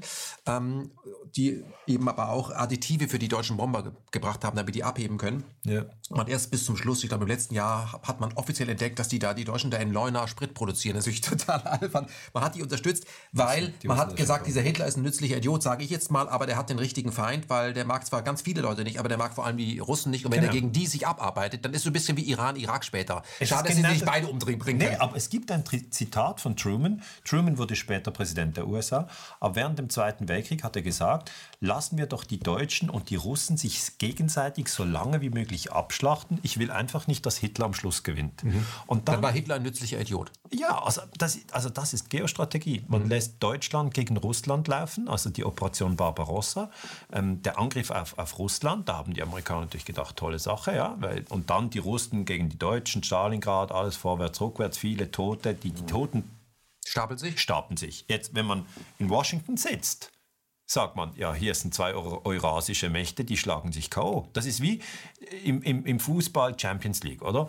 Ähm, und man ist zum Beispiel... K.O.-Prinzip. Ja, man ist im Halbfinale und die andere Mannschaft ist auch im Halbfinale und dann sieht man, die anderen zwei Mannschaften, einer von diesen zwei kommt ins Finale, ja. Aber die geben sich so hart die Kante, die besten Spieler haben alle die Nase gebrochen oder das Bein gebrochen. Ja, natürlich sagt man, das ist sehr schlimm und das ist ein ganz schlimmes Spiel. Aber insgeheim denkt man, okay, wer auch immer da rauskommt, kommt aus Invalida raus und dann im Endspiel gewinnen wir. Mhm. Und das ist eben so, wie es funktioniert. Und das wird einfach ich möchte schon sagen, zu wenig diskutiert in Deutschland. Zum Beispiel das Thema zweite Front habe ich auch reingenommen. Zweite Front bedeutet der Moment, die Russen haben immer wieder gesagt, also Pearl Harbor 41, die Amerikaner treten ein in den Krieg. Dann hätte man eigentlich erwartet, dass 42 die Amerikaner in Frankreich landen, weil dann hätten ja die Deutschen, die auf die Russen eingeschlagen haben, hätten dann ein Teil ihrer Truppen, ein Hitler hätte einen Teil der Wehrmacht müsse an den Atlantik ja. stellen. Ja, dann hätte er nicht so auf die Russen einschlagen können. Darum wollten die Russen, landet bitte, landet bitte im Atlantik oder landet mhm. in der Normandie. Nicht, landet noch, einfach. Passt noch nicht. Darüber hat ja Valentin Falin ein super Buch geschrieben. Genau, die zweite, die zweite dringend, dringend raten kann. Aber ähm, das ist das Krasse. Ja, das ist Zweite Front wurde 42 nicht eröffnet. Ganze Jahr 1942 nicht. Mhm. Warum eigentlich nicht? Mhm. Aber diese Frage muss man stellen. Und dann 43 wurde sie auch nicht eröffnet. Stattdessen hat aber ähm, gab 80 Prozent der Fahrzeuge in, auf Deutschland hatten amerikanische Erbauer, also Opel zum Beispiel gehörte zu General Motors damals ja. schon und Ford hat den Rest geliefert, aber an beide Seiten geliefert. Also dass man, das ist ja alles total perfide. Ja, das ist Machiavelli in End, das ist genau. eigentlich Machiavelli. Und nach dem Krieg ehemalige Nazis rekrutieren äh, die man brauchen kann. Mhm. Und die, wo man sagt, der größte Nazi, der darf dann den BND aufbauen genau, und hier Operation gehen. Und der andere Aber wenn man das, wenn man das mal anschaut. Und der andere hier, der diese V2 baut, den geben wir die NASA. Ja. Also ein Nazi bringt den ersten Mann auf den Mond. Nee, das kann nicht der Ernst sein. Aber es ist schon krass, weil dann denkt man sich so, Moment mal, so haben wir das beim Abitur gar nicht gelernt. Mhm. Und im Spiegel steht es auch nicht. Und nee. ZDF informiert uns nicht. Also mhm. die Leute müssen, und das wäre halt auch das, was ich, was ich der Friedensbewegung mitgeben möchte, die Leute müssen sich die Information selber beschaffen. Aber sie ist heute sehr günstig zu erreichen äh, und sehr schnell. Also äh, dieser YouTube-Kanal ist gratis und das Buch kostet, ich weiß nicht, 25 Euro, hat man in einer Woche gelesen. Herr Ganser, jetzt kommen wir mal auf ein ganz wichtiges Kapitel im Buch, nämlich äh, Kapitel 14, das digitale Imperium. Yeah. Ähm, ich kann nur sagen, ähm, Professor Zupow ist ja eine bekannte Professorin, das Zeitalter des Überwachungskapitalismus. Da geht es um Verhaltensüberschuss, dass wir ständig überall getrackt werden, yeah. weil man sagt einfach, eure Daten sind unsere Daten. Im Grunde ist es eine Eroberung. Mhm. Wir sind alle Indianer und man dreht uns einfach irgendwie Glasperlen an und sagt einfach, was alles meins und dann trackt man uns Kontrolle, Manipulation. Mhm. Äh, Sie beschreiben die Aktivitäten von Cambridge Analytica, äh, wie man eben die Leute eben äh, mit Mikrotargeting in, genau. in die die Irre führt. Ja. Können Sie das, ähm, weil das für mich eines der wichtigsten Kapitel, weil das den Jetzt-Zustand begreift. Ja. ja. Wir haben gerade oben noch äh, kurz äh, für Insta ein kurzes Ding aufgenommen und wir ja. sind bei WhatsApp, wir sind, ich also nicht bei Facebook, aber wir alle nutzen diese Tools und wir, wir nutzen Google Maps und wir werden auch immer getrackt und so weiter. Das ist das digitale Imperium, was im Moment ja permanent da ist, auch wenn wir es gar nicht sehen, in dem Moment, wo wir unser Mobiltelefon zücken, ja, oder mit einer Kreditkarte, einer amerikanischen letztendlich zücken, mit, äh, ja, also letztendlich wird, sind amerikanische Abrechnungssysteme, Visa oder Mastercard. Mhm. Es gibt keine europäische ja. Kreditkarte, auch keine Schweizer Kreditkarte, glaube ich. Äh, werden wir getrackt? Ist das gefährlich? Ja. Warum? Ja, weil es natürlich dem anderen, der mehr weiß, einen Vorteil gibt. Das habe ich ja bei Pearl Harbor erklärt. Also Roosevelt wusste mehr und konnte dann eine Falle stellen. Also mhm. das ist, das ist immer der Nachteil, wenn man sozusagen überwacht, die Japaner waren über, überwacht, wussten aber nicht, dass sie überwacht werden. Also und so wie die Deutschen damals, hat, da die Briten haben bei den Deutschen das Unterseekabel angezapft. Genau. Und das ist das, sie wissen immer schon, was wir machen, was wir tun. Ja, das ist halt die List. Also das Überwachen, diejenigen, die denken, ja, Überwachen ist ja nicht schlimm, ich mache ja nichts Böses, oder? Das ist total naiv, weil die, derjenige, der überwacht wird, ja, kann ja dann gesteuert werden. Man kann ihm diese Information zuspielen und diese Information zurückhalten. Und Information ist eben Macht. Und das so heißt, man kann sein Denken steuern, ohne ja, dass er klar. das mitbekommt. Genau, also die Bundeswehrsoldaten werden zum Beispiel nach Afghanistan geschickt.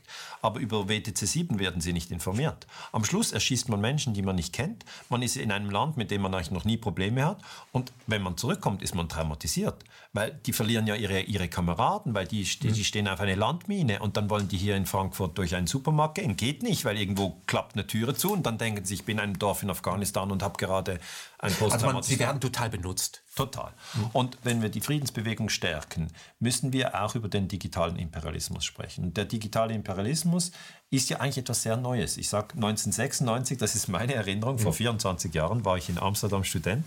Und, ja, das, und da fragt eine Frau, kommst du ins Internet? Genau, das ist so. Eine, eine, eine Studentin aus Zypern, Isabella, hat gesagt, Daniele, ich kann mich so erinnern, sie hat gesagt, Daniele, kommst du ins Internet? Und ich, ja, klar. Wo Was ist, das? Ich hatte keine Ahnung. Und das ist erst 24 Jahre her. Und dann sind wir alle in den Raum gegangen, sind eigentlich alle aus unserem Studentenheim sind dorthin gegangen, waren Norweger, Griechen, Spanier, Schweizer, Deutsche. Wir waren halt Menschheitsfamilie. Aber es war neu, also sind wir hingegangen, ist ja klar. Und dann standen dort Rechner, 100 Rechner in einem Raum und alle Studenten, die einen Ausweis hatten, durften gratis rein. Das war 96, das erste Mal. Und wenn man dann einen Hyperlink angeklickt hat, ging der Bildaufbau so.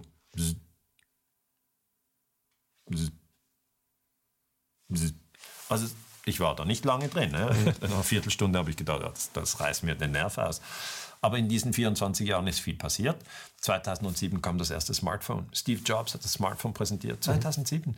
Das sind erst 13 Jahre. Und jetzt im Jahr 2020, wenn wir weiter rechnen bis Jahr 2030, 40, 50, wird natürlich diese Überwachung der Menschen, ja, spielt eine Schlüsselrolle. Aber ich, ich, ich denke, man, man, man kann es eben auch nutzen, um die Friedensbewegung zu stärken. Herr Ganz, ich möchte, weil das ist ein ganz heikles Thema, was die meisten Leute unterschätzen. Wir können mehr oder weniger erraten, über was sie nachdenken, sagt Eric Schmidt, damals 2012 CEO von Google.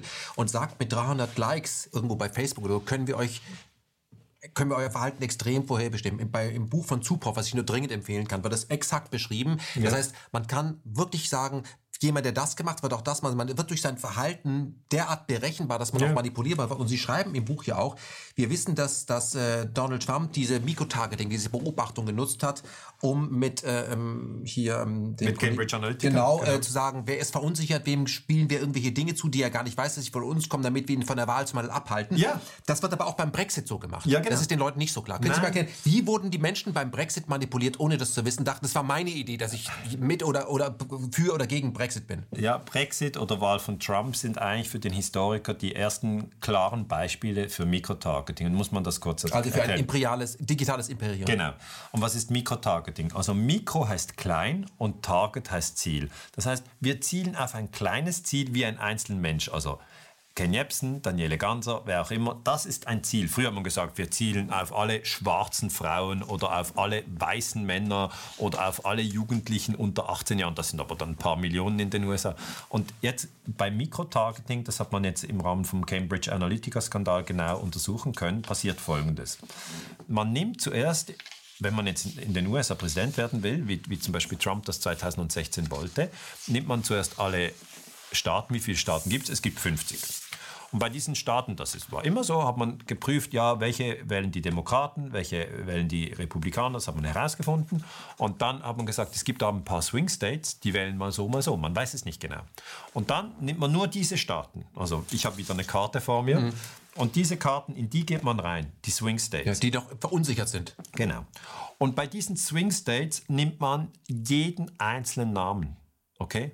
Also jeder. Das ist eben technisch möglich. Das ist technisch heute der, möglich. Der kriegt keine, keine Post geschickt, aber man hat eben Visier. Ja, also wenn man das sich erinnert an, an die äh, Fernsehduelle von Kennedy äh, gegen, äh, gegen Nixon oder einfach Fernsehduelle von früher, da haben ja alle eigentlich das gleiche Duell gesehen mhm. und die alle haben die gleiche Zeitung gelesen ja. und so. Aber nein, nein, wir sind in einem ganz anderen Zustand. Jetzt wird jeder. Man weiß auch, dass man Fernsehen guckt.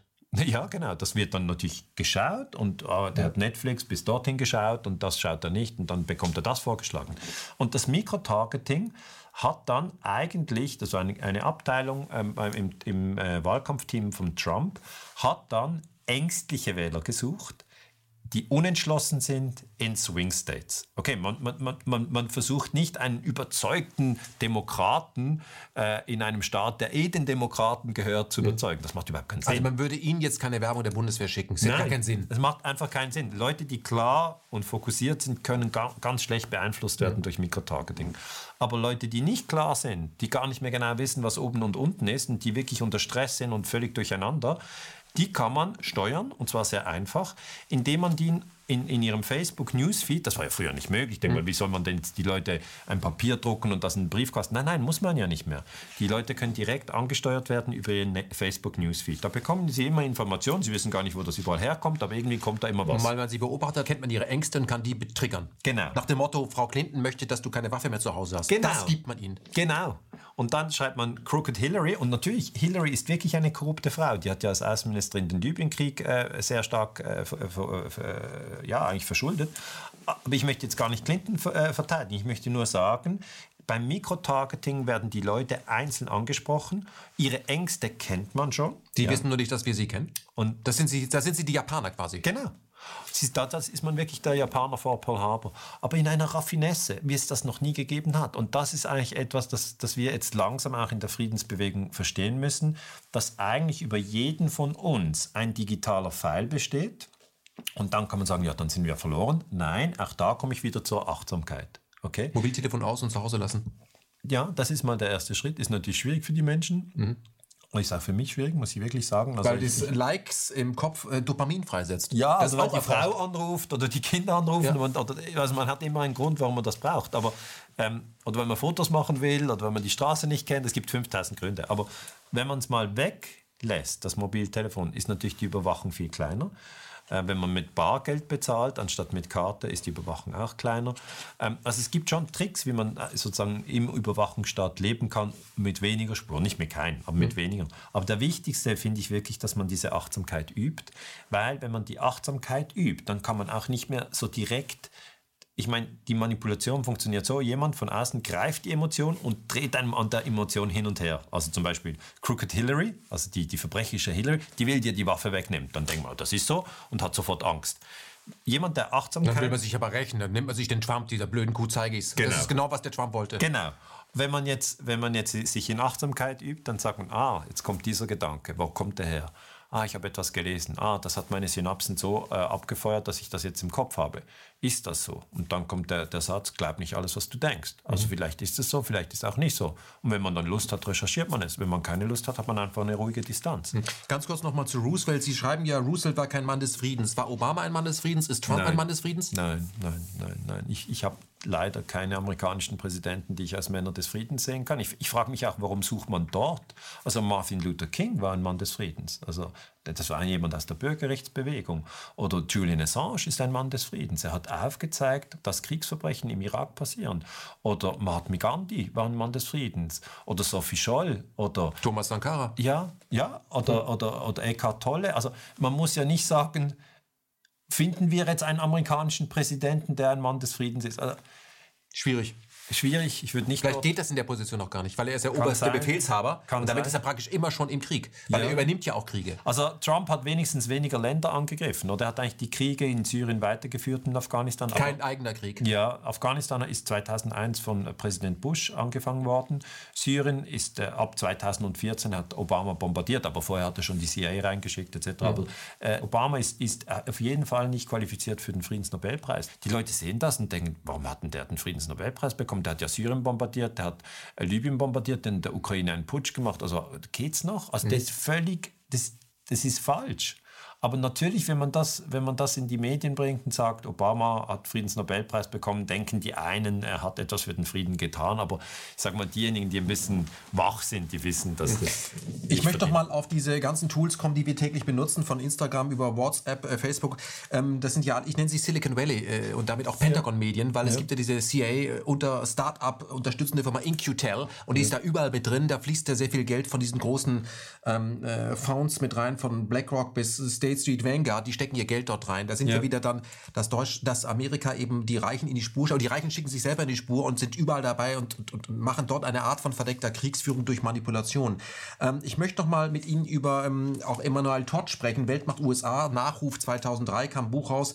Ähm, er sagt ja, und ich kann das auch nur unterschreiben, dass die Amerikaner sich vor langer Zeit schon vom Universalismus verabschiedet haben, dass alle, alle Menschen vor dem Gesetz gleich sind, sondern dass sie sagen, ja, ich nenne das ein, ein äh, kapitalistischen Rassismus, ähm, äh, Weiße sind nicht nur in der Lage und auch befähigt und sollten auch Schwarze äh, beherrschen, das ist Rassismus, sondern Reiche sollten auch Arme beherrschen. Ja. Ist das so, dass die Amerikaner so denken, die Amerikaner, die reichen Amerikaner sagen, ja, einer muss das Zepter haben, das sind die Reichen, deswegen sind sie so reich, da sind wir bei Calvinismus, Gott möchte das so und deswegen einer muss diesen Hut aufhaben, also weil ihr seid zu blöd. Also nicht alle denken so, aber einige denken so. Also muss aber in Schaltstellen. Ja, also muss halt wieder, muss ich das nochmal zahlenmäßig aufdröseln. Wir sind 7,7 Milliarden Menschen auf der Erde in 193 Staaten verteilt. Also Deutschland ist ein Staat, die Schweiz ist ein Staat, USA ist ein Staat, Russland ist ein Staat, Venezuela, Ghana, Indonesien.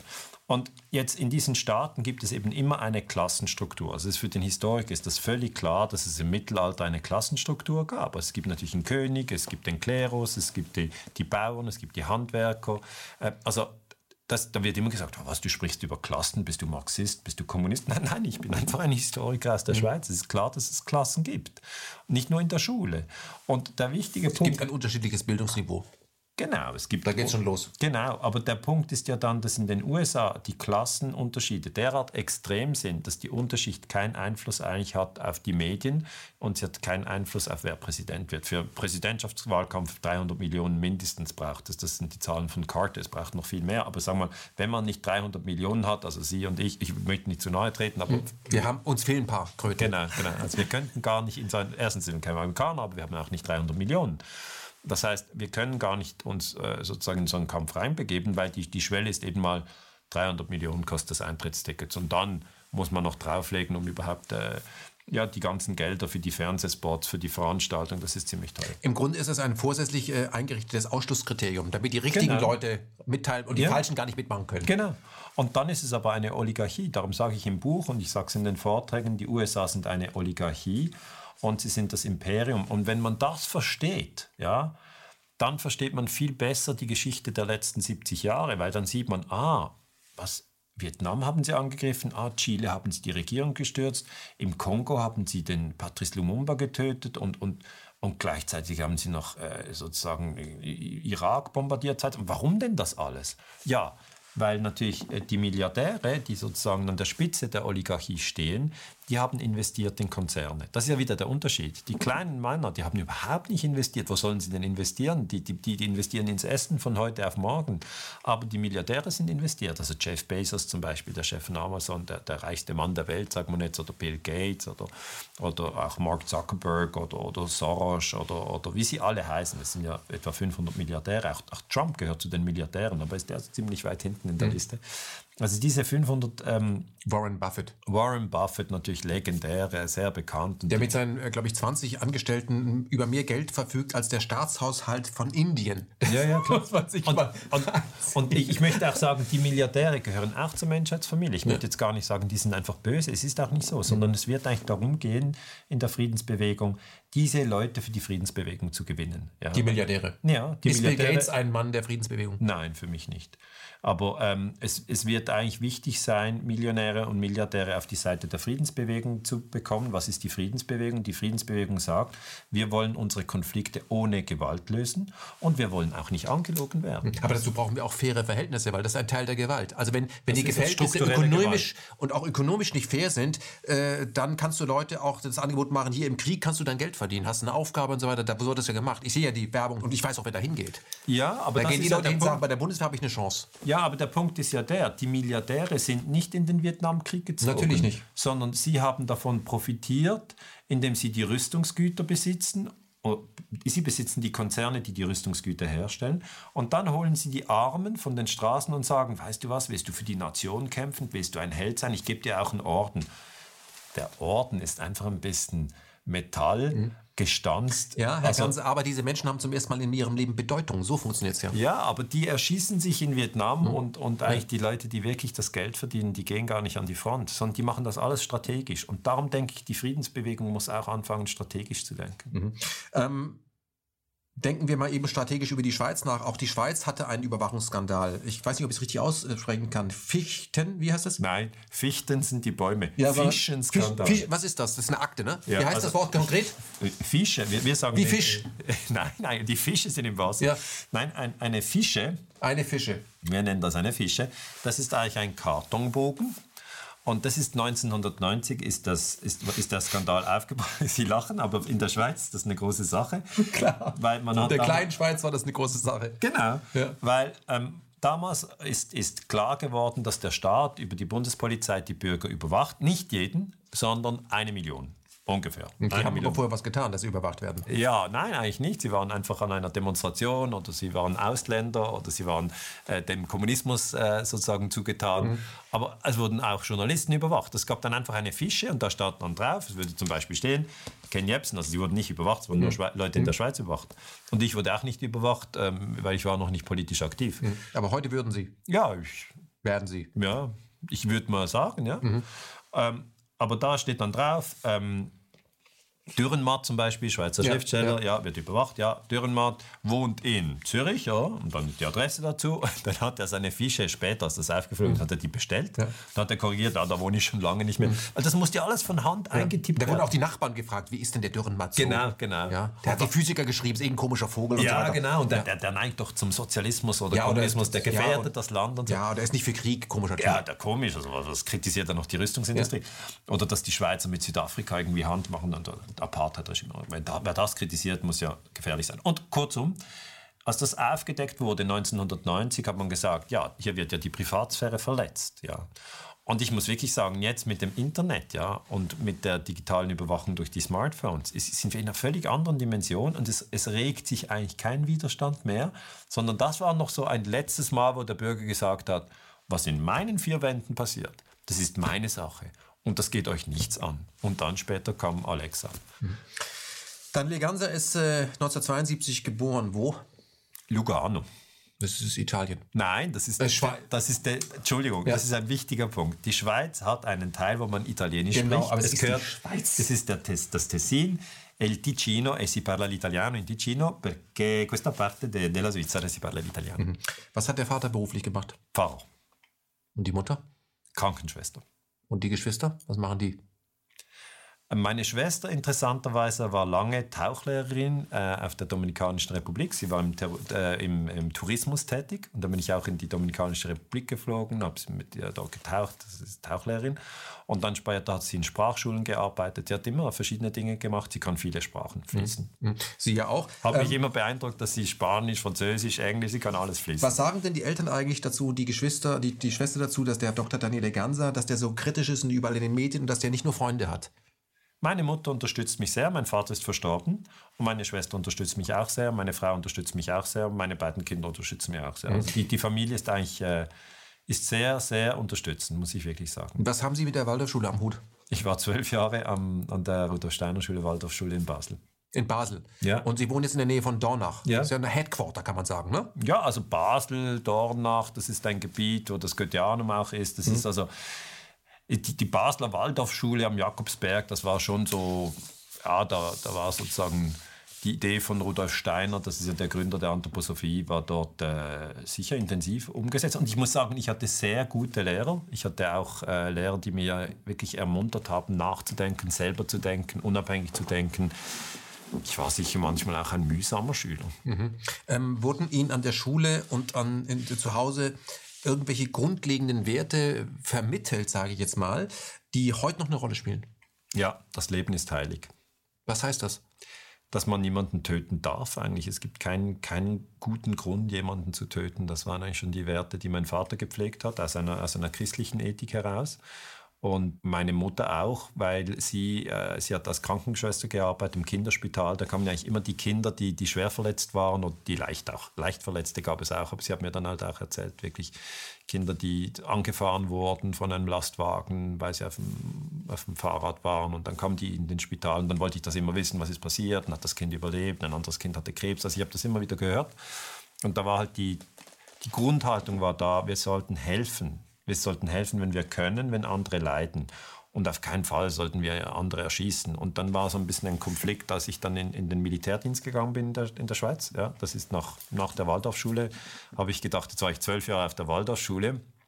Jetzt mache ich mal etwas im Mainstream, weil man hätte ja auch verweigern können. Habe mhm. ich nicht gemacht. Habe ich aber absichtlich äh, gesagt, jetzt will ich mal ins Militär. Das fand meine Mutter sehr schlimm. Aber äh, ja gut, ich war zeitlang im Militär und danach habe ich gemerkt, dass da will ich nicht länger sein. Ich gehe dann besser wieder an die Uni und dann nach dem Militärdienst bin ich an die Universität. Mhm. Würden Sie sagen, äh, dass Sie ein spiritueller Mensch sind, der an irgendetwas glaubt, einer Religion zugewandt ist, der sich da irgendwie festlegt oder sagen Sie, nee, eigentlich nicht. Ich habe meine, ich glaube an irgendwas, nennen wir es Gott oder was auch immer, aber das ist nicht gebunden an eine spezielle Religion? Also ich bin sicher nicht an eine spezielle Religion gebunden, weil das war eine der wichtigen Diskussionen mit meinem Vater, der wirklich äh, reformierter Pfarrer war, dass ich gesagt habe, ja, wie, wie erklären wir uns das? Also äh, Katholiken und Protestanten bringen sich um in Europa. Also der Boden ist getränkt von diesem Blut. Wie kann man so eigentlich aufeinander zugehen, wo doch die, die Bibel im Kern sagt, äh, du sollst nicht töten und, und, und da haben wir zwei Gruppen und die schlachten sich ab und dann Da haben wir lange diskutiert, weil ich ja, ich habe dann Philosophie studiert und haben gesagt, ja, und die Kreuzzüge, wie soll man das interpretieren? Und wie soll man das eigentlich interpretieren, dass die Frauen ja total diskriminiert wurden und wenn die viel wussten, wurden die als Hexen verbrannt. Und Gott sei Dank, ich hatte sicher auch zur Kirchengeschichte äh, kritische Fragen, so wie ich zum US-Imperialismus kritische Fragen habe. Darum bin ich auch keiner äh, Religion jetzt äh, fest verbunden. Aber ich denke, in jeder Religion, im Christentum, im Judentum, im Islam, Buddhismus, im Hinduismus, ist ganz tief im Kern ein, ein, ein, ganz, ein, ein guter Kern, wo, der wirklich eigentlich diese Achtung vor dem Leben, ja, die ist eigentlich immer wieder zu finden. Und, und das ist eigentlich dann das Verrückte, dass man Religionsgruppen gegeneinander aufhetzen kann. Ja, das finde ich, das ich sehr, sehr schlimm. Und da geht eigentlich immer verloren diese, diese Einsicht, dass wir alle zur Menschheitsfamilie gehören. Das heißt ja. dann irgendwie, ja, nur unsere Gruppe gehört zur Menschheitsfamilie, ja. nur die Hindus, ja. ja. Und die Moslems jetzt in Indien, die haben sich ja auch ziemlich stark äh, umgebracht, die gehören dann nicht dazu. Nein, nein, so ist es nicht gemeint. Zur Menschheitsfamilie gehören alle, auch die Atheisten. Alle gehören zur Menschheitsfamilie und das ist wirklich ein integratives so, Bewusstsein. Sollten wir nicht noch weitergehen? Ähm alle gehören zur Familie auf diesem Planeten. Sollten wir nicht noch einen Step weitergehen? Also ich meine, es gibt hier diesen Zitat von ähm, Augstein, die Erde würde ohne den Menschen gar keinen Sinn machen. Ähm, ich weiß nicht, aber ähm, wenn, man, wenn man sich den Planeten anguckt, ich begreife den Planeten als ein kollektives äh, Lebewesen und da ist, spielt der Mensch auch eine Rolle. Aber er, spielt, ja. sollte, er sollte verstehen, dass er keine Hauptrolle spielt, sondern er spielt eine Rolle. Er ja. ist nicht der Wichtigste, sondern es hat alles seine Wichtigkeit. Es sind ja nur die Fische, sind ja nur die Pflanzen, das ist ja eine Umwelt, nee, es gibt eine Mitwelt. Ja, das, ist, das sagen Sie sehr schön. Also bei mir ist natürlich wirklich, das ist schon fast eine Deformation professionell, dass ich mich immer mit den Menschen befasse. Also alles, was ich im Buch beschreibe, geht ja um die Menschen. Es geht nicht um die Geparde und auch die Zebras mhm. oder die Birken oder die Eichen haben wenig Achtung, mhm. Beachtung in diesem Buch. Also ich bin immer auf den Menschen fokussiert. Aber Sie haben völlig recht, wenn, ich, wenn, wenn wir über die Tiere nachdenken ähm, da geht es ja auch darum, also systematische Gewalt gegenüber den Tieren in den Schlachthöfen ist auch etwas, was ich ablehne. Also ich bin 20 Jahre Vegetarier, ich bekomme dann immer äh, Feedback, ja, warum bist du nicht Veganer und so, das ist auch wieder eine spannende Diskussion. Aber ich denke ja, äh, natürlich eigentlich alle Lebewesen, das ist ja dann der größere Begriff Lebewesen. Mhm. Ähm, diese Interaktion mit den Lebewesen ist eigentlich auch das, was uns, uns doch so Freude macht. Also wenn man irgendwie auf einem Pferd reitet oder mit einem Hund spielt oder so mit kleinen Kindern spielt oder auch mit alten Menschen spricht, das ist immer Interaktion mhm. mit. Gab es in Ihrem Leben ein, ein, Schlüsselerlebnis, wo Sie, wo Sie vielleicht so was wie äh, Respekt, Demut oder auch was Leben ist, wo Sie gesagt haben, okay, ich habe jetzt verstanden, dass ich eigentlich vorher nichts verstanden habe. Es gab es eigentlich immer wieder. Ich habe wirklich immer wieder Momente erlebt, wo ich mir gesagt habe, ähm, ah, okay, so, so funktioniert das. Also ich habe zum Beispiel eine Zeit lang gedacht, das Wichtigste ist, ein, ein, ein knallhart trainierter Körper zu haben, weil ich habe wirklich Kickboxen gemacht, war dann im Gym und wir haben wirklich Gewichte gestemmt und einfach so das, was Jungs so machen, sage ich jetzt mal. Das machen nicht alle Jungs, aber wir haben das so gemacht haben uns auch da gemessen, wie viel, wie viel man Bank drücken kann und wie viel Gewicht auf der Stange ist und so. War auch gut, das hatte seine Rolle, zwischen 20 und 30 hatte das seine Rolle, und auch im Kickboxen war das so. Und dann plötzlich ähm, kam dann der Punkt, ja gut, aber der Körper, bist du denn der Körper? Ja, hast du einen Körper oder bist du ein Körper? Und dann kam halt die philosophische Reflexion, wo ich, wo ich mir heute wirklich sage, ich habe einen Körper, ich bin kein Körper. Also das ist für mich eigentlich ein wichtiger Punkt. Da habe ich dann sehr viel über Nahtodeserfahrungen gelesen, wo die Leute eigentlich alle berichten, dass sie dann den Körper von außen sehen. Das fand ich super spannend. Ich habe gedacht, ja, was äh, erzählen die denn da? Und da habe ich das auch auf YouTube eingegeben, habe sehr viele Leute gehört, die dann sagen, äh, das Bewusstsein ist formlos und auch wenn der Körper eigentlich kaputt geht, also ein Motorradfahrer fährt aus der Kurve und dann zack, löst sich das Bewusstsein und, und, und sieht den Körper von außen oder äh, Maler fällt vom Gerüst, hat sich gar nicht mit den Themen befasst und dann zack, sieht er den Körper von außen. Da gibt es so viele Geschichten, dass man sagen kann, ja, das ist alles gelogen. Das glaube ich nicht. Oder man sagt, ah, interessant, dann ist also das Bewusstsein nicht vom Körper abhängig. Und das ist eigentlich meine Position. Ich, mhm. bin, ich bin fest davon überzeugt, dass wir im Kern Bewusstsein sind. Sie haben ja zwei Kinder, waren mit dabei, wo sie zur Welt gebracht wurden durch ihre Frau. Ja. Ähm, können Sie sich an diese Momente erinnern? Ist das so ein bisschen. Ähm, das ist schon Magic, das ist schon Magic. Also meine Kinder also ist es auch ein positiv traumatisierendes, es gibt das Wort nicht, aber äh, ja, Nein, für mich ist es nicht traumatisierend, sondern einfach eine große Freude. Also dass man, dass man, dass man, äh, als, als ich Vater wurde, ähm, ist halt plötzlich für mich das, was ich sehr stark empfunden habe, ist, dass ich dann gesagt habe, jetzt ist wirklich das 21. Jahrhundert wichtig. Also meine Kinder haben Jahrgang 2006 und 2008. Und dann, wenn man die normale Lebenserwartung live in der Schweiz, das wären etwa 80, 85 Jahre, dann ist ganz klar, muss man nicht mathematisch hochgebildet sein. Es geht um die Zeit bis 2100. Okay, wir sind jetzt 2020. Das heißt, das 21. Jahrhundert, da ist es sehr wichtig, dass wir diesen also sehr wichtig. Ich engagiere mich dafür. Bewusstseinswandel. Bewusstseinswandel. Und wir haben verschiedene Dinge probiert in der Friedensbewegung. Wir haben gesagt, wir möchten die Waffen abschaffen. Irgendwie hat es nicht funktioniert. Äh, dann haben wir gesagt, ja, wir möchten die, die, die, äh, die Kriege stoppen, indem wir, ich war zum Beispiel 2003 auf dem Bundesplatz in Bern mit einem Schild äh, oder auch ohne, ich weiß gar nicht, hatte ich ein Schild. Auf jeden Fall mit dem, mit dem Kleber, ich will diesen Irakkrieg nicht. Ja, Bush und Blair hat es nicht gekümmert. Das heißt, wir können demonstrieren. Demonstrationen haben ihre Rolle auf jeden Fall. Mhm. Ähm, also das, was Balwig hier tut, das wird ja von Ihnen auch mit beobachtet. Das ja, ist eine gute Sache. Ja, ich bin hingefahren am 1. August. Ich war in Berlin, mhm. nur um die Demonstration zu sehen, weil die Leute werden ja diffamiert äh, als Rechtsextreme und als Idioten. Und das stimmt einfach nicht. Ich habe ich hab wirklich wunderbare Menschen hier gesehen, wache Menschen. Und das ist ja immer dieses Problem, dass wenn jemand eine Position einnimmt, die abweicht vom Mainstream, wird er sofort diffamiert. Und das kannte ich natürlich aus meiner Aber die Frage ist ja auch von wem. Die Massenmedien tun ja so, als seien sie die Masse. Ja. Aber das sind sie ja gar nicht. Das sind einzige wenige Player, die dem Rest, der nicht da war, genau. suggerieren, geht da mal lieber nicht hin. Genau. Also sollte einen das eigentlich neugierig machen. Das ist Ma Meinungsmanagement. Mhm. Ähm, Bungee Jumping. Angst überwinden. Da Sie wissen eine, das. Da gibt es eine Geschichte, dass Sie gesagt haben, ich, ich über die Geschichte habe ich noch nie gesprochen. Ich mach das jetzt. Das war ja auch ein Moment, wo Sie gesagt haben, okay, habe ich echte Manschetten, mache ich jetzt aber. Ja, ja. Also das ist ein, ein, ein Erlebnis, über das habe ich noch nie gesprochen. Es ist, es ist so, ich war in Nepal, äh, ich glaube es war Jahr 2000, also vor 20 Jahren. Ich war, jetzt bin ich auch 40 oder 28 ja, das passt in etwa. Ich war gerade noch an der Doktorarbeit. Ähm, da hat man noch Zeit. Keine Kinder, kein Haus, kein Rasenmäher. und dann bin ich mit einem Freund nach Nepal. Und ähm, dann bin ich, bin ich äh, River Raften, also mit einem, mit einem, mit einem ja, River Raften, sag mal. Ja, ja, das ist kein Schweizer Ausdruck. Oder? Und äh, River Rafting gemacht und dann auch Bungee Jumping. Und dann, das, das war so eine häng, hängende Brücke über den Botekosi, das ist ein Wildbach in, in Nepal. Und die Nepalis sind da so auf der Seite, sind die, haben sich da so hingesetzt und haben gesagt, das ist ja verrückt, wer springt denn da vom, von, von dieser Brücke. Und eigentlich war ich und, und, und, und vier Israelis, die kamen halt direkt aus dem Krieg, äh, waren auch kriegstraumatisiert und haben einfach das, das Limit auch gesucht. Ja, dann bin ich da gesprungen. Und äh, der Punkt ist eigentlich, dass ich ja eigentlich ein bisschen äh, unter Höhenangst leide. Das ist eigentlich verrückt. Wie, wie kommt man dazu, Bungee-Jumping zu machen, wenn man unter Höhenangst leidet? Äh, und äh, die Geschichte, die dahinter steht, ist eben, dass ich, dass ich schon auch Extreme gesucht habe. Und dann, bevor ich wirklich den, den Jump gemacht habe in der Nacht vorher, habe ich wirklich diese Achtsamkeitserfahrung wieder gehabt und habe mir gesagt, ja, ist es denn möglich, diese Angst zu überwinden?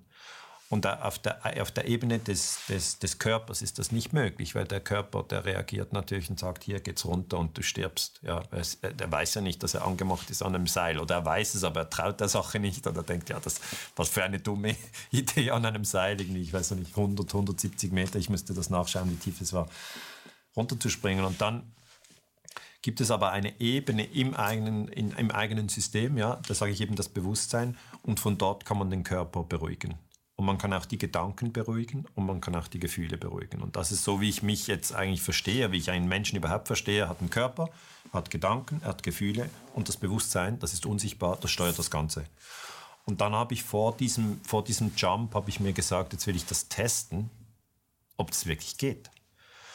Und dann habe ich mir vorgenommen, ich, ich war der voll der Wissenschaftler und gesagt, ich will jetzt einfach mal sehen, wenn meine Hand zittert, man kann ja die Hand so hinhalten, und wenn sie zittert, dann zählt das nicht. Und da kann man nicht mit den Gedanken denken, ich will jetzt nicht zittern, sondern wenn es zittert, zählt es nicht. Zweiter Punkt habe ich gesagt, ähm, wenn sich Schweiß auf der Handfläche bildet, was kann man auch nicht, das ist, das ist vegetatives Nervensystem, kann man nicht sagen, ich will das nicht, sondern es bildet sich oder es bildet sich nicht. Und dann habe ich gesagt, dann zählt es auch nicht, das System. Ich wollte mein eigenes System kennengelernt. Und äh, ich, ähm, der dritte Punkt ist, wenn ich Höhenangst habe, weil ich runterblicke von dieser Brücke, wenn ich dann so das Gefühl habe von, oh, das ist gefährlich und so, dann zählt es auch nicht. Und ich habe einfach gesagt, ich will jetzt mal sehen, ob mein Bewusstsein den Körper, die Gedanken und die Gefühle steuern kann, also über, übersteuern kann, dass er wirklich das Bewusstsein übernimmt und sagt, Frieden. Und das war halt wirklich, bevor ich es gemacht habe, ich gedacht, ja, das sind alles so yogische Techniken von irgendwelchen buddhistischen Mönchen, aber ob das funktioniert und so, mein Verstand ist immer am Rattern und, und er sagt, na, ich glaube nicht so dran und ob das dann stimmt und ich war aber super eigentlich dann aufgeregt, dass es wirklich losging. Wir sind also mit dem Bus raufgefahren in die Berge und das sind diese angemalten indischen, nepalischen Busse. Wir saßen natürlich auf dem Dach, nicht im Bus drin und so, einfach immer crazy. Und dann ähm, habe ich diesen Jump gemacht und das waren äh, die Leute, die dort auch gearbeitet haben, die hatten dann so T-Shirts an, if you don't live on the edge, you're taking up too much space. Also das war wirklich so, die, die Stimmung war wirklich, ja. finde deine Limits. Und dann habe ich dem auch gesagt, hey, bevor ich springe, muss ich noch was kurz checken.